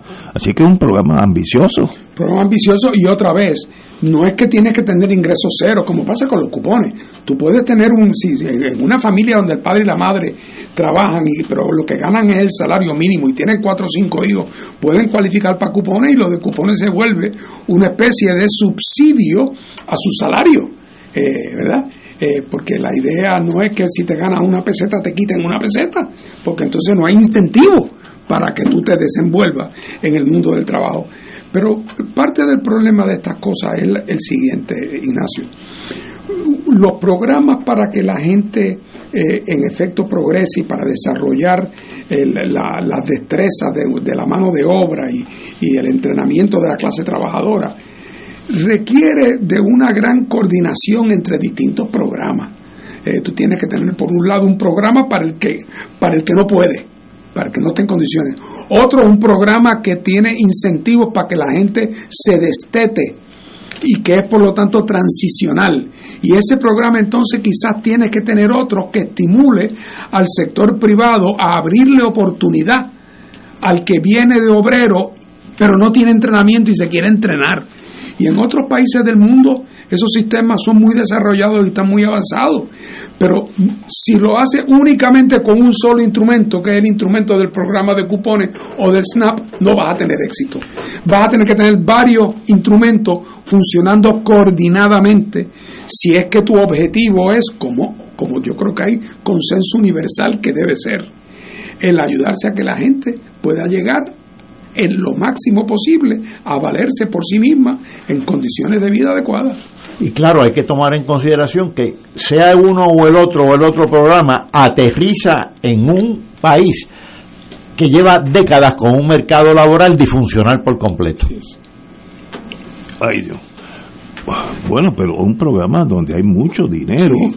Así que debemos poner, me imagino que el gobierno le está dando prioridad absoluta a eso yo gobernador hubiera cogido mi mejor ejecutivo, mira acá, tú eres esta carga de eso.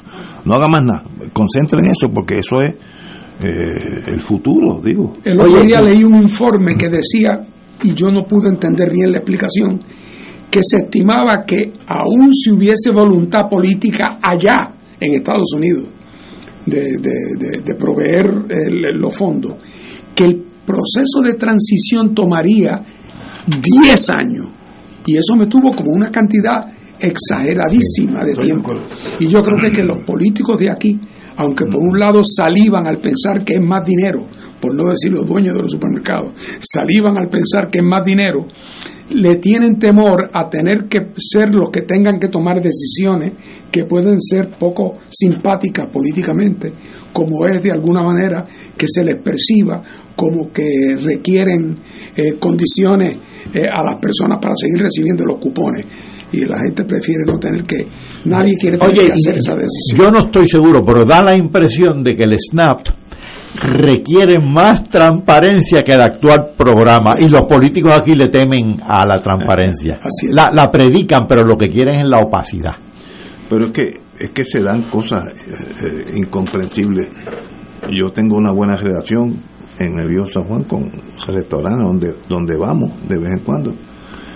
Y sencillamente no hay personas que ayuden ni a cocinar, que es importantísimo, ni a servir, que es importantísimo.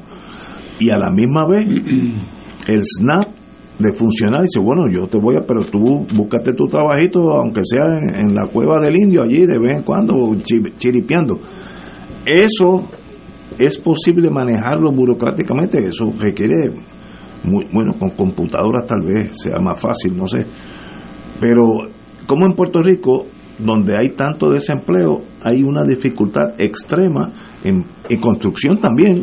Entonces tú dices, pero aquí está algo que no está funcionando con tanto desempleo y la gente que no, que no trabaja, pues eh, tal vez el SNAP tal vez ayude a, No, nuestro desempleo oficialmente va descendiendo. Sí, sí, estamos en eh, casi. Lo que pasa es que eso es lo que quiere decir, es que hay, la gente, hay gente saliéndose del mercado de trabajo. que, no están ni Oye, tenemos un mercado disfuncional que tiene tres patas, es un trípode.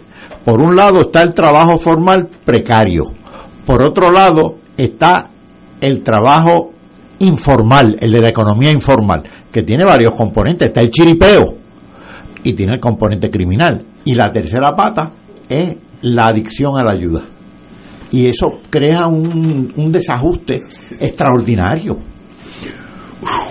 Amigo, vamos a una pausa y regresamos con Fuego Cruzado. Fuego Cruzado está contigo en todo Puerto Rico. Celebra San Valentín en el restaurante Mar del Caribe con un ambiente acogedor, elegante y la mejor comida internacional. Exquisitos cortes de carne, osobuco, cabrito, chuletón de ternera, gran variedad en mariscos y pescados, langosta, rodaballo, merluza y bacalao. Restaurante Mar del Caribe, calle Loíza, 2444 Punta Las Marías. Recuerda llamar para reservar este día de San Valentín al 787-545-5025. Restaurante Mar del Caribe, tu mejor opción para comer bien. Buenos días familia. Es la casa a la que siempre puedes llegar sin invitación. A las 10 de la mañana, Judith Felicia es tu anfitriona para conversar sobre medicina, psiquiatría de niños y adolescentes, artes, derecho, valores y fe. Todos los días por Radio Paz 810 AM. Buenos días familia, donde una conversación parece demasiado corta. Buenos días familia, de lunes a viernes por Radio Paz 810 AM. Fuego Cruzado, el programa de más credibilidad en la radio puertorriqueña, es ahora la tribuna abierta de análisis noticioso, con diversas perspectivas que exploran el trasfondo de lo que acontece a diario y cómo nos afecta. Escucha Ignacio Rivera y sus panelistas invitados de lunes a viernes en Fuego Cruzado en transmisión diferida a las 10 de la noche por Oro 92.5 FM. El Santuario Nacional de Nuestra Señora, Madre de la Divina Providencia, invita al pueblo de Dios a las noches de adoración y sanación todos los segundos viernes del mes a las 7 de la noche. En estas rezamos el Santo Rosario, adoramos al Santísimo, reflexionamos y hacemos oración de sanación. Noches de sanación y adoración los segundos viernes del mes. Para información, comunícate al 787-646-9448 o en santuariodelaprovidencia.org. Y ahora continúa Fuego Cruzado.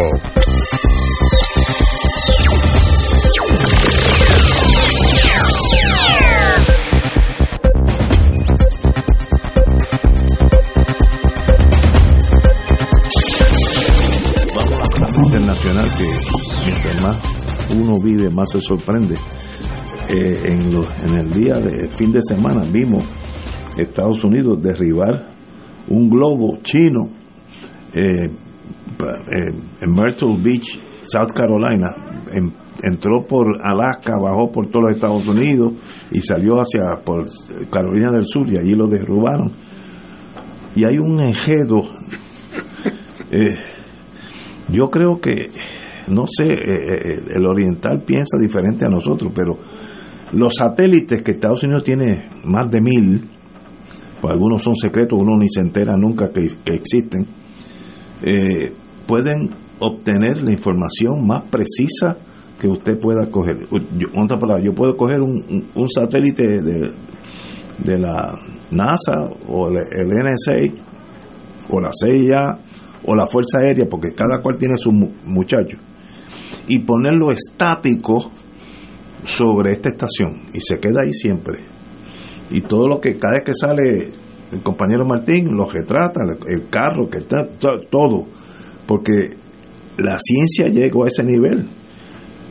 Ese globo es un chiste o es un globito a ver qué pasa, un chiste, porque yo no sé, no, porque técnicamente los satélites son muy superiores a un globo, pero muy superiores, y además que no lo pueden derribar. Y, yo no sé si esto fue algo eh, que Estados eh, China está tratando de, no sé, no, no, no le veo la razón de ser militarmente. Relaciones tal vez, eh, oír comunicaciones de la radio, por eso lo puede oír cualquier satélite no tengo la menor idea, pero sí vimos cuando lo tumbaron este, a sesenta y pico mil pies, que es el doble de la... De, cuando usted vuela de aquí a Nueva York, eso mayormente son 30 mil pies, pues esto es sesenta y pico mil, el doble. Y con eso lo tumbaron. Tal vez estaban midiendo lo que se llama reaction time, desde que el avión de combate se levanta de la tierra hasta que lo tumba, eso hay un tiempo que se mide para uno saber si está bien o mal, no sé. Pero algo está raro porque no, técnicamente, lo poco que yo sé de satélite, esto es sencillamente un, usar un dirigible para ir aquí a París. Y eso ya, esos tiempos ya pasaron. Bueno, pero además, claro, primero, no tengo ni que explicar que yo no sé absolutamente nada de ese mundo. y vaya usted a saber lo que encuentren los buzos que están buscando. Que, lo, van, que lo van a encontrar. Que van a encontrar. Ahora, los chinos eh, son una gente que por sus hechos hay que respetarlo. Han hecho un super país, han hecho una superpotencia, lo han hecho en lo, que en lo que se baña un loco, y de momento la idea de que China nos pensaba que iba a poder cruzar un globo a 60 mil pies de altura, desde la costa oeste hasta el Atlántico, sin que los americanos lo vieran, es pensar que los chinos son brutos. Cosa que ya hemos estipulado que no son. Si tú me dijeras que es una cosa supersónica, que tal, pues todavía, si lo pasas ligerito, quizás puedes pasarlo. Así que, obviamente, no puede haber ninguna gran pretensión de no ser descubierto. Ahora nos enteramos en la prensa ayer que en los últimos siete años ha habido un montón de, de, de, de globos chinos en Estados Unidos, incluyendo en tiempos de Trump. y por ahí entraban por un lado y salían por el otro. Claro, no quiero hacer la pregunta indiscreta porque Ignacio no sabe la contestación ni tiene en estos días por qué saberla. ¿Y cuántos globos americanos no hay cruzando China? Es un montón. No, satélites hay más de mil. Pues satélites ni hablar. Satélites ni hablar. Y drones. y, drones. o sea, está todo el mundo, está todo el mundo pendiente. Eh, y, o sea, ¿qué significación particular tuvo este?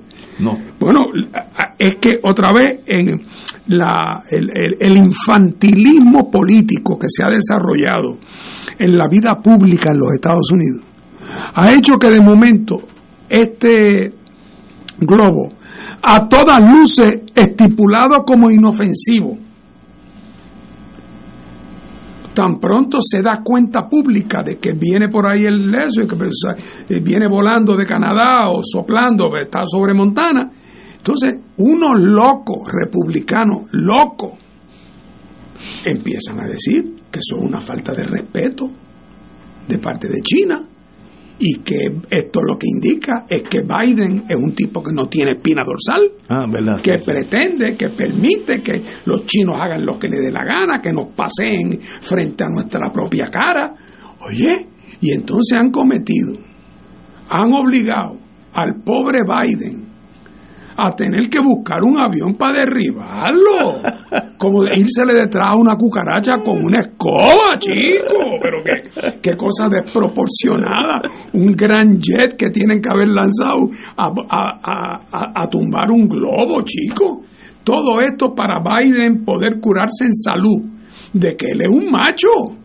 Y a él no, no, le, él no permite que un país extranjero. O sea, todo esto es como un, montaje que cae en lo ridículo. Y todos los que yo he oído eh, en la televisión que tienen algún grado de, de expertise, todos dicen lo que tú dices, Ignacio, que no hay nada importante que pueda hacer ese globo, que no lo, que no lo pueda hacer mejor eh, un, satélite. Así que yo creo que esto es una especie de gigantesca desproporción producida por este asunto de túmbame la pajita entre demócrata y republicano.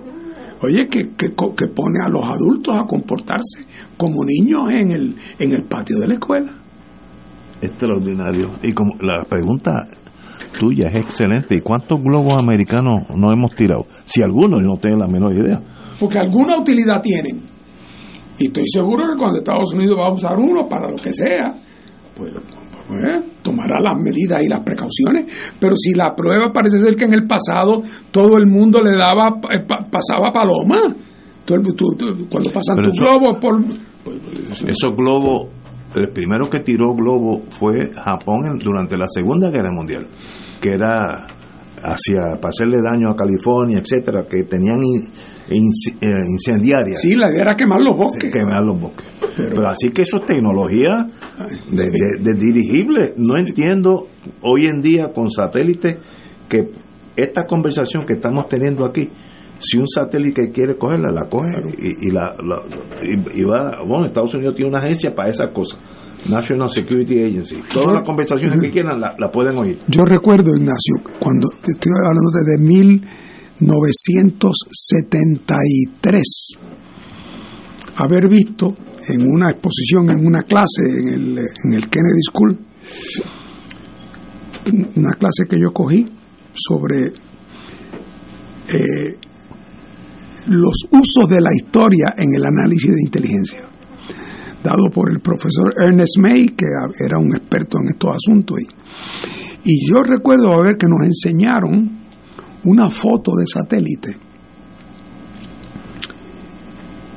que permitía distinguir en un puesto de frontera entre la Unión Soviética y no sé dónde, si el guardia que estaba en el puesto de frontera del lado ruso era de la guardia de frontera o era de la unidad tal militar, dependiendo del color de la charretera del uniforme. Y eso es muy posible, eso es muy posible. Tomado desde el espacio. No me hable de globo, por favor, no ofenda. o sea, esto, esto, es, una, esto es un, algo, un, despropósito, esto es un despropósito. Esto me recuerda a mí un viejo profesor que yo tenía en la universidad, amigo, que decía, tanto el, unos juicios que hemos visto recientemente circular por aquí Puerto Rico, en Puerto Rico, lo que dicen unos y otros, y el caso del globo, me recuerda a ese viejo profesor que decía, no le creas nada a nadie nunca. Y yo creo que en el caso de, mira, en el caso del globo, más que el asunto serio que podrías a ver, lo que hay es una discusión política superficial entre los republicanos y los demócratas. Y entonces crean una crisis con la otra potencia, que China. Es decir, crean una cosa seria de un chisme de comadres. y cancelaron el viaje del secretario de sí, Estado. Sí, sí, sí. Pero es lo que tú dices. Yo tenía un amigo que me decía, mira Fernando, aquí en Puerto Rico particularmente, no puedo creer nada. Mira, la casa de Muñoz Marín de Trujillo Alto es en Río Piedra. El Mayagüez Mall es en Hormiguero. Y el Hotel Dorado es en Vega Alta. Así que aquí tú no creas nada. Señores, son las seis y media. Vamos a una pausa, amigos. Fuego Cruzado está contigo en todo Puerto Rico.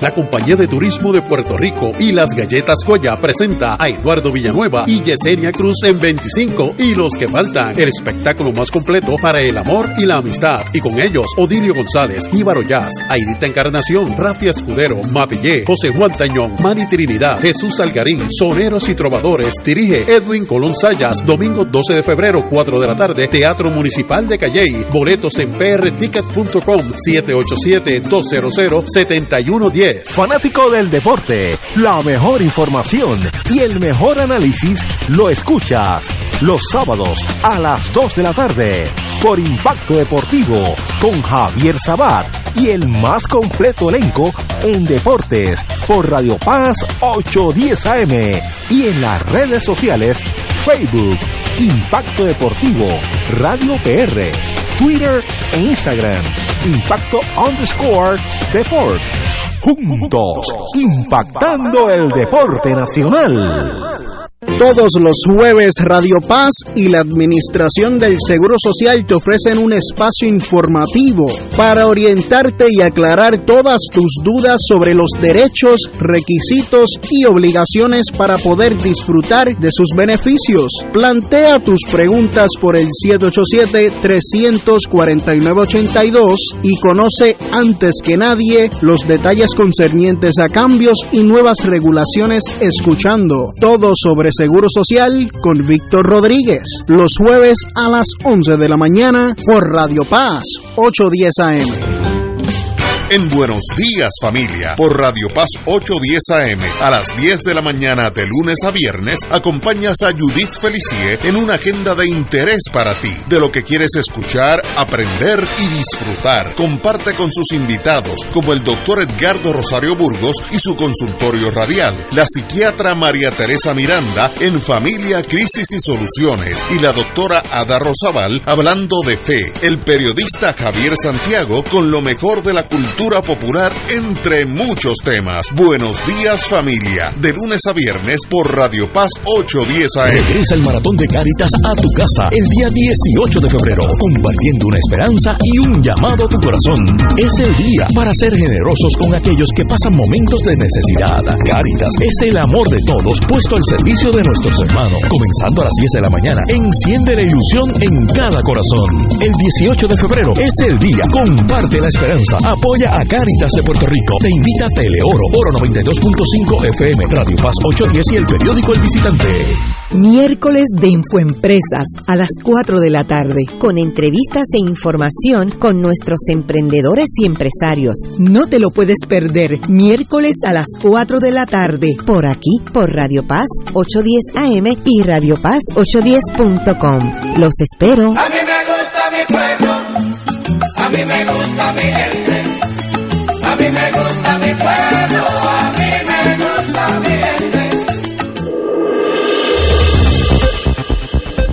Y ahora continúa Fuego Cruzado.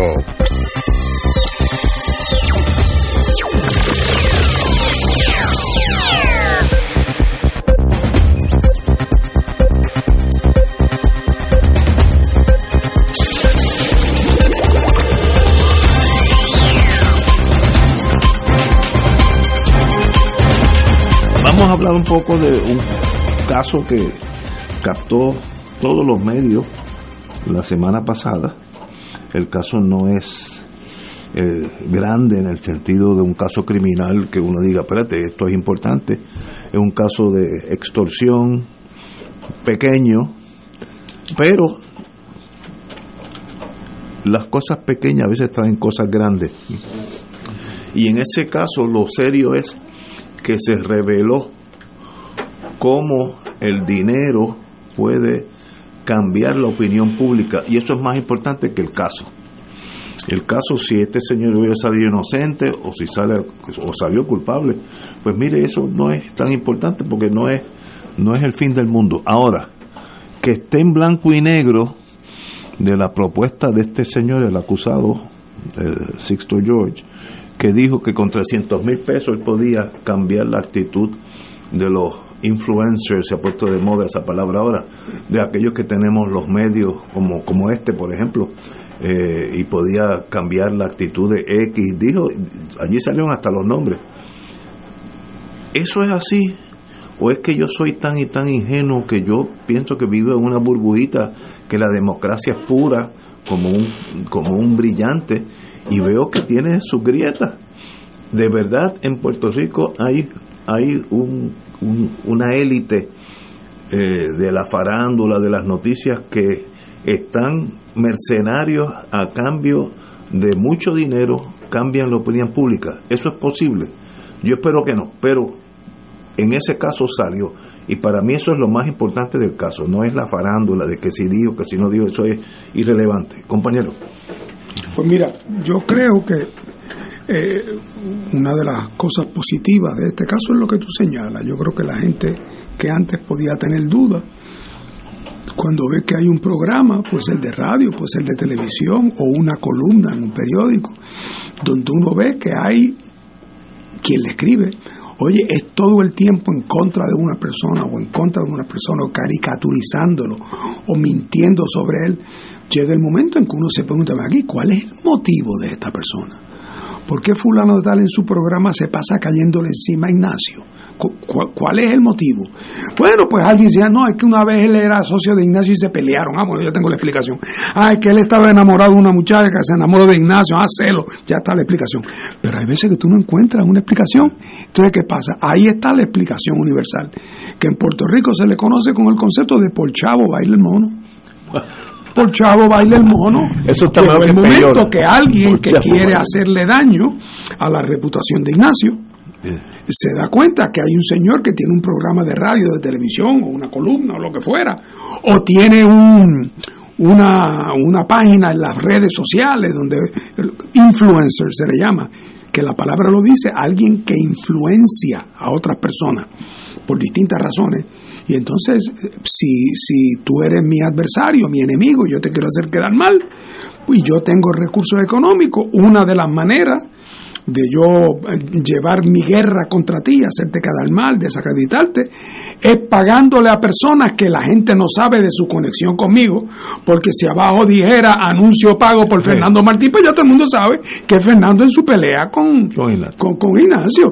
Pero aquí el, secreto está en que la persona se vende como un observador objetivo, como, o puede incluso ser como un comediante. Pero lo importante es que tiene una agenda. Curiosamente, eso no siempre es delito. Eh, eh, por ejemplo, el, Federal Communications eh, Commission prohíbe esa práctica. Si en una estación de radio como esta, reglamentada por el Federal Communications Commission, alguien descubriera que Francisco Catalá aquí, cada vez que habla mal de tal cosa, es porque alguien le está pagando para que desacredite a las cooperativas. Y Paco viene aquí todos los días a hablar mal de las cooperativas, cómo no funcionan, qué sé yo. Y un buen día se descubre que es que a Paco le pagaban eh, los bancos comerciales para que desacredite. Eso le quitan la, le pueden quitar la licencia. es un delito también. ahora, si Paco escribe eso en un periódico, haciendo uso de la libertad de prensa y sin la reglamentación del Federal Communications Commission, hombre, el dueño del periódico podrá votar a Paco. Pero si Paco produce su propia hoja, el boletín de la mañana, editado por Paco Catalá, y se pasa insultando a las cooperativas, y en su día sale que eran los bancos que le pagaban, pues Paco podrá quedar medio desacreditado, o podrá quedar como un esmayado por los chavos, pero no ha cometido ningún delito.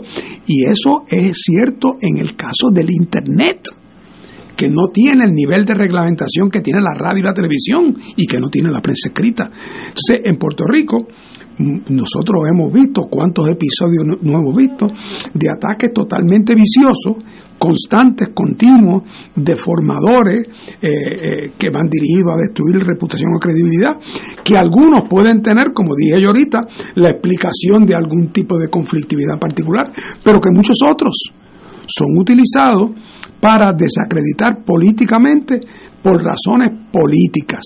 Y en este caso, además, mediaba el uso de fondos públicos. Qué peor. Porque no es meramente que yo de mi bolsillo privado para desacreditar a un enemigo privado mío hago, es que lo uso con dinero que estoy recibiendo de unos contratos fatulos del gobierno. Y resulta que es para beneficiar a una figura que era gobernante. Así, así digo, si es que fuera, si es que todo eso fuera cierto. Así es que de ahora en adelante yo lo que espero es que tú dices que, que, los, dientes de leche se nos caigan a todos ya de una vez y por todas. Y eso no quiere decir que todo el que ataca a una persona lo está haciendo porque le pagan.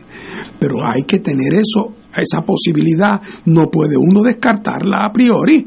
Y ahora cuando uno ve eh, cómo le empiezan a apuntar los cañones a las personas que representan una amenaza para ciertos intereses creados, no, no puede ser uno tan inocente como para descartar que puede tratarse de una operación para desestabilizar y una operación para desacreditar y que detrás de eso está el dinero y que quienes lo están aceptando son una gente que no tiene ningún sentido de ética ni de moral personal y que son unos mercenarios y que lo hacen estrictamente por dinero. Así es que este episodio debe servir para, para que eh, la opinión pública en Puerto Rico sea más cuidadosa, más selectiva, más suspicaz.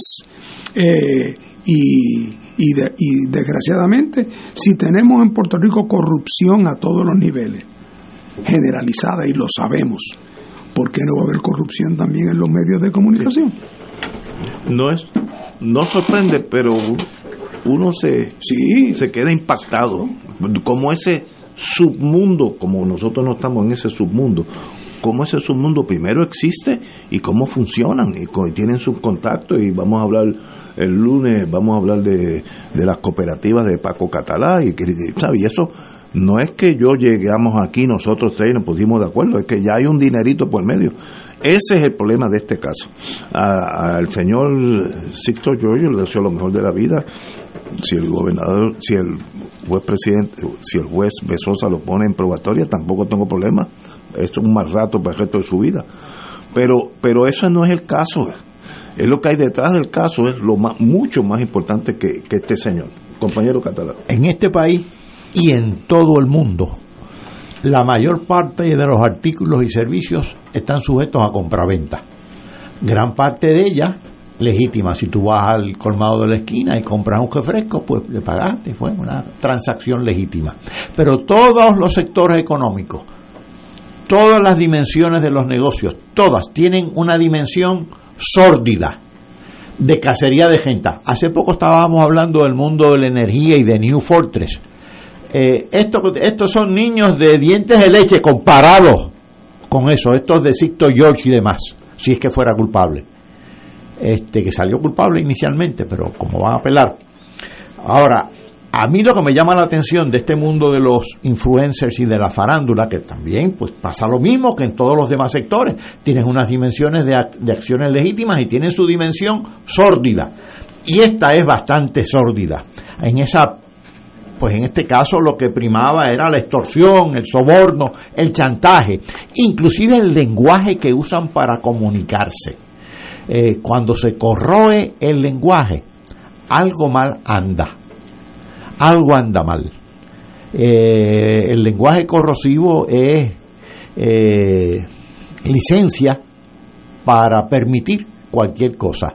Y el, en los, las comunicaciones entre Sixto George y este secretario de Asuntos Públicos de, de Maceira, eh, la verdad es que no son citables aquí por el micrófono que adelanto, por cierto, para que quede claro, yo no conozco a ninguno. Yo tampoco, yo tampoco, yo, tampoco. he visto a ninguno. Pero no son citables, no son citables. Eh, así que dramatiza el nivel de sordidez en esas relaciones humanas que prevalecen en esa en ese subsector de esa industria de comunicaciones y de publicidad. Realmente es algo eh, deleznable. Eh, yo, siempre que un abogado habla de que va a apelar, y le deseo la mejor de la suerte a mi amigo Castro Lang, espero que triunfe en la vida, buen abogado. Pero a mí Harvey Nackman me enseñó, me enseñó tanto, cuando yo empezaba de fiscal era ya un abogado hecho de derecho, muy competente. Me decía, Ignacio, concentra en ganar abajo y que sea el otro el que apele en otras palabras, gana tu caso donde es, donde va la evidencia y los otros tecnicismos legales que lo haga el otro. Y en este caso, pues ya el jurado le dio cierta credibilidad al testimonio y el circuito es muy reacio a analizar testimonio. Pueden realizar documentos, unas instrucciones del juez si falló, si fue eh, prejuiciado, etcétera, etcétera. Pero que si el jurado encontró que Ignacio Rivera tiene pelo negro, pues mira, es muy difícil que el jurado, que, el circuito diga, no, es, rubio. Eso, eso es uno en cada 10, 15 años. Así que eh, la mejor de la suerte, pero como dije, el caso no es Sixto George, es el ambiente donde, que estaba corroyendo a este país en todos los sentidos, o, no, no estaba, sino que sigue corroyendo. Ese es el caso importante de Sixto George. Y le deseo, como dije, como dije anteriormente, lo mejor de la vida. Eh, bueno, como dijimos al principio, afuera del aire, hoy hubo, ayer hubo un terremoto entre Turquía y Siria. Ya van más de 2.700 muertos. Ah, esto era ayer. 7.8 eh, magnitud. Eh, eh, el, el, los de aquí fueron que tres o cuatro, no me acuerdo. No, aquí llegó a haber uno de cinco y pico. cinco, cinco, cinco, sí. Pues, oye, pues el de aquí fue fuertecito. Allí fue sobre tierra, porque el de nosotros fue sobre bajo el agua, y eso siempre uh, aminora algo, pero Turquía no la está pasando bien y Siria tampoco. Pero ahí estamos, ese es el destino eh, Turquía, aquellos que han estado en Turquía, un país de primera clase, gente bonita, alegre, así que están enfrentándose a, momentos difíciles.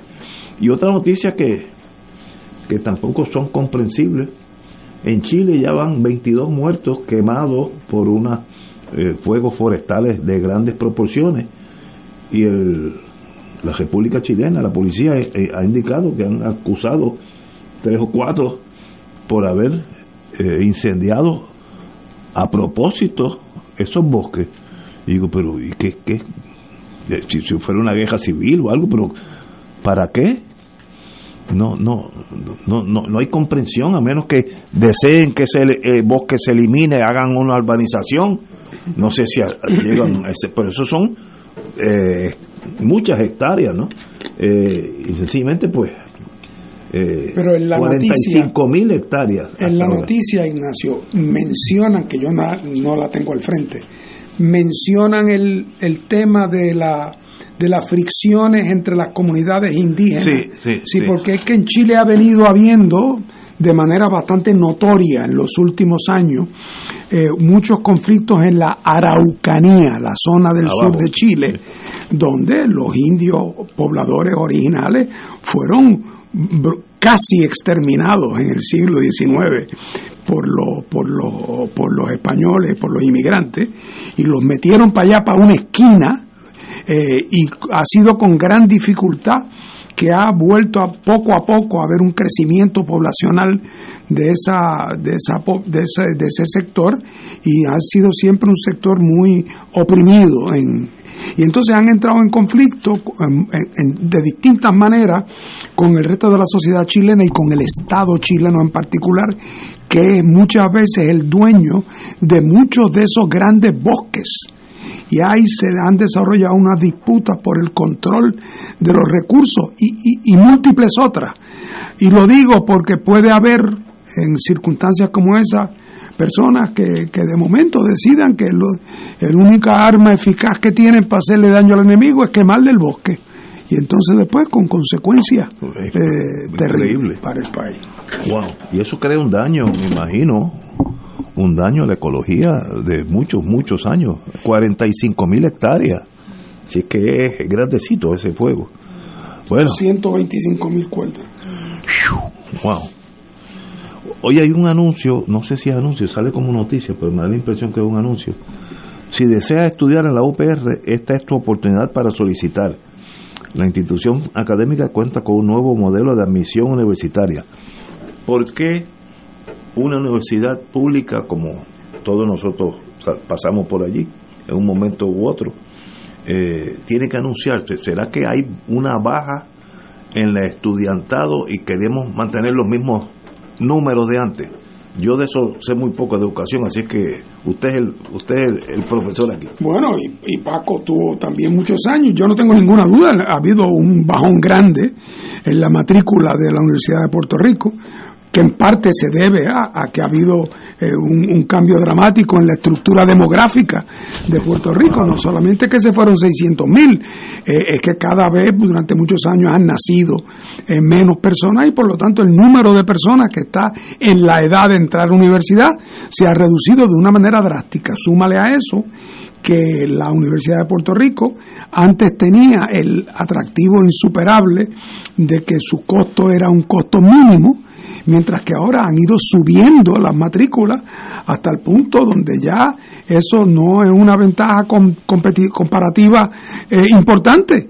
Si a eso se le suma que la reputación de la universidad por la falta de fondos disponibles, particularmente en los últimos años, le ha creado una imagen de inestabilidad y súmale a eso la leyenda negra de las protestas estudiantiles y de las interrupciones de clase y la oferta agresiva de las universidades privadas eh, que han mejorado en su publicidad y estoy seguro que también en su organización.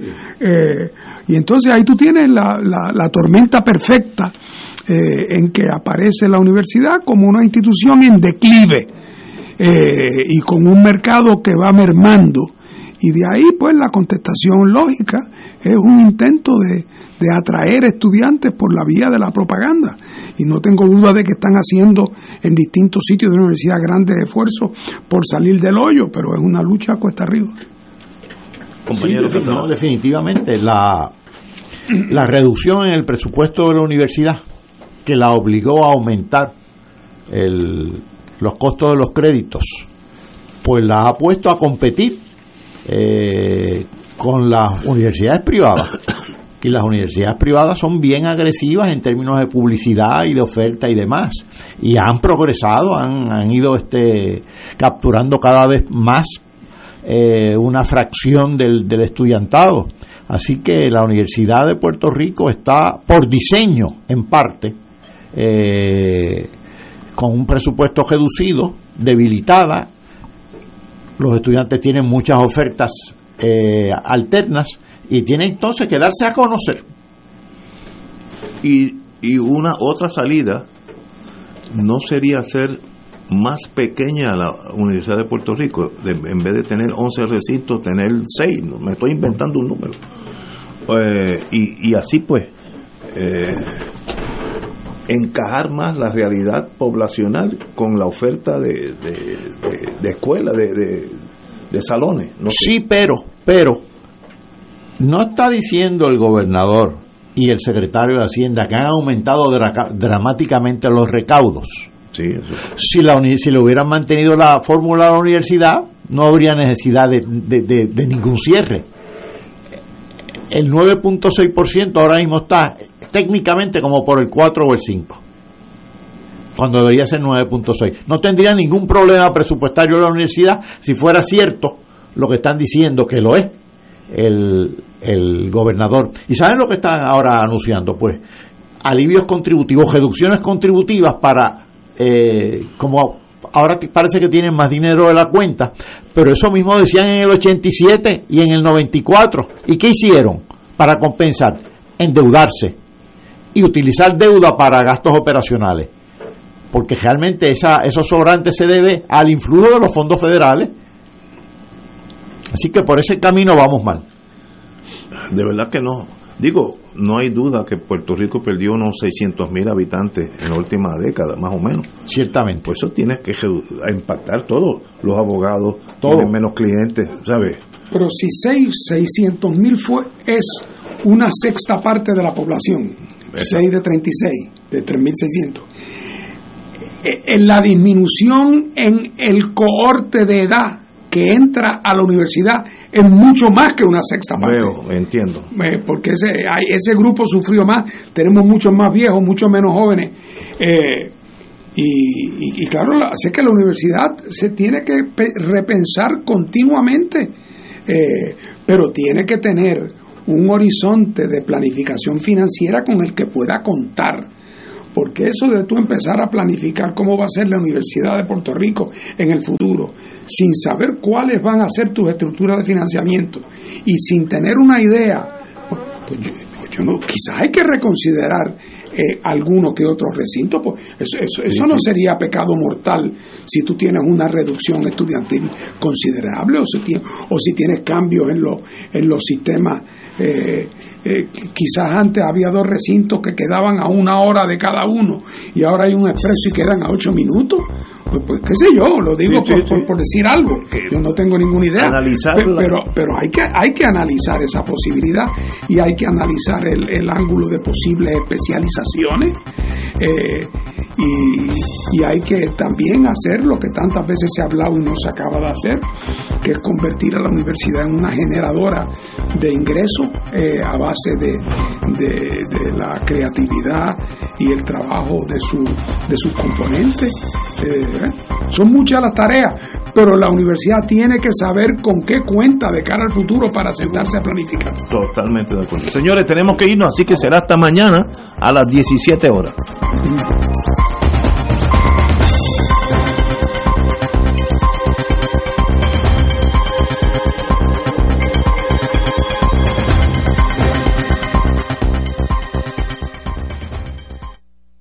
Esta emisora y sus anunciantes no se solidarizan necesariamente con las expresiones vertidas en el programa que acaban de escuchar.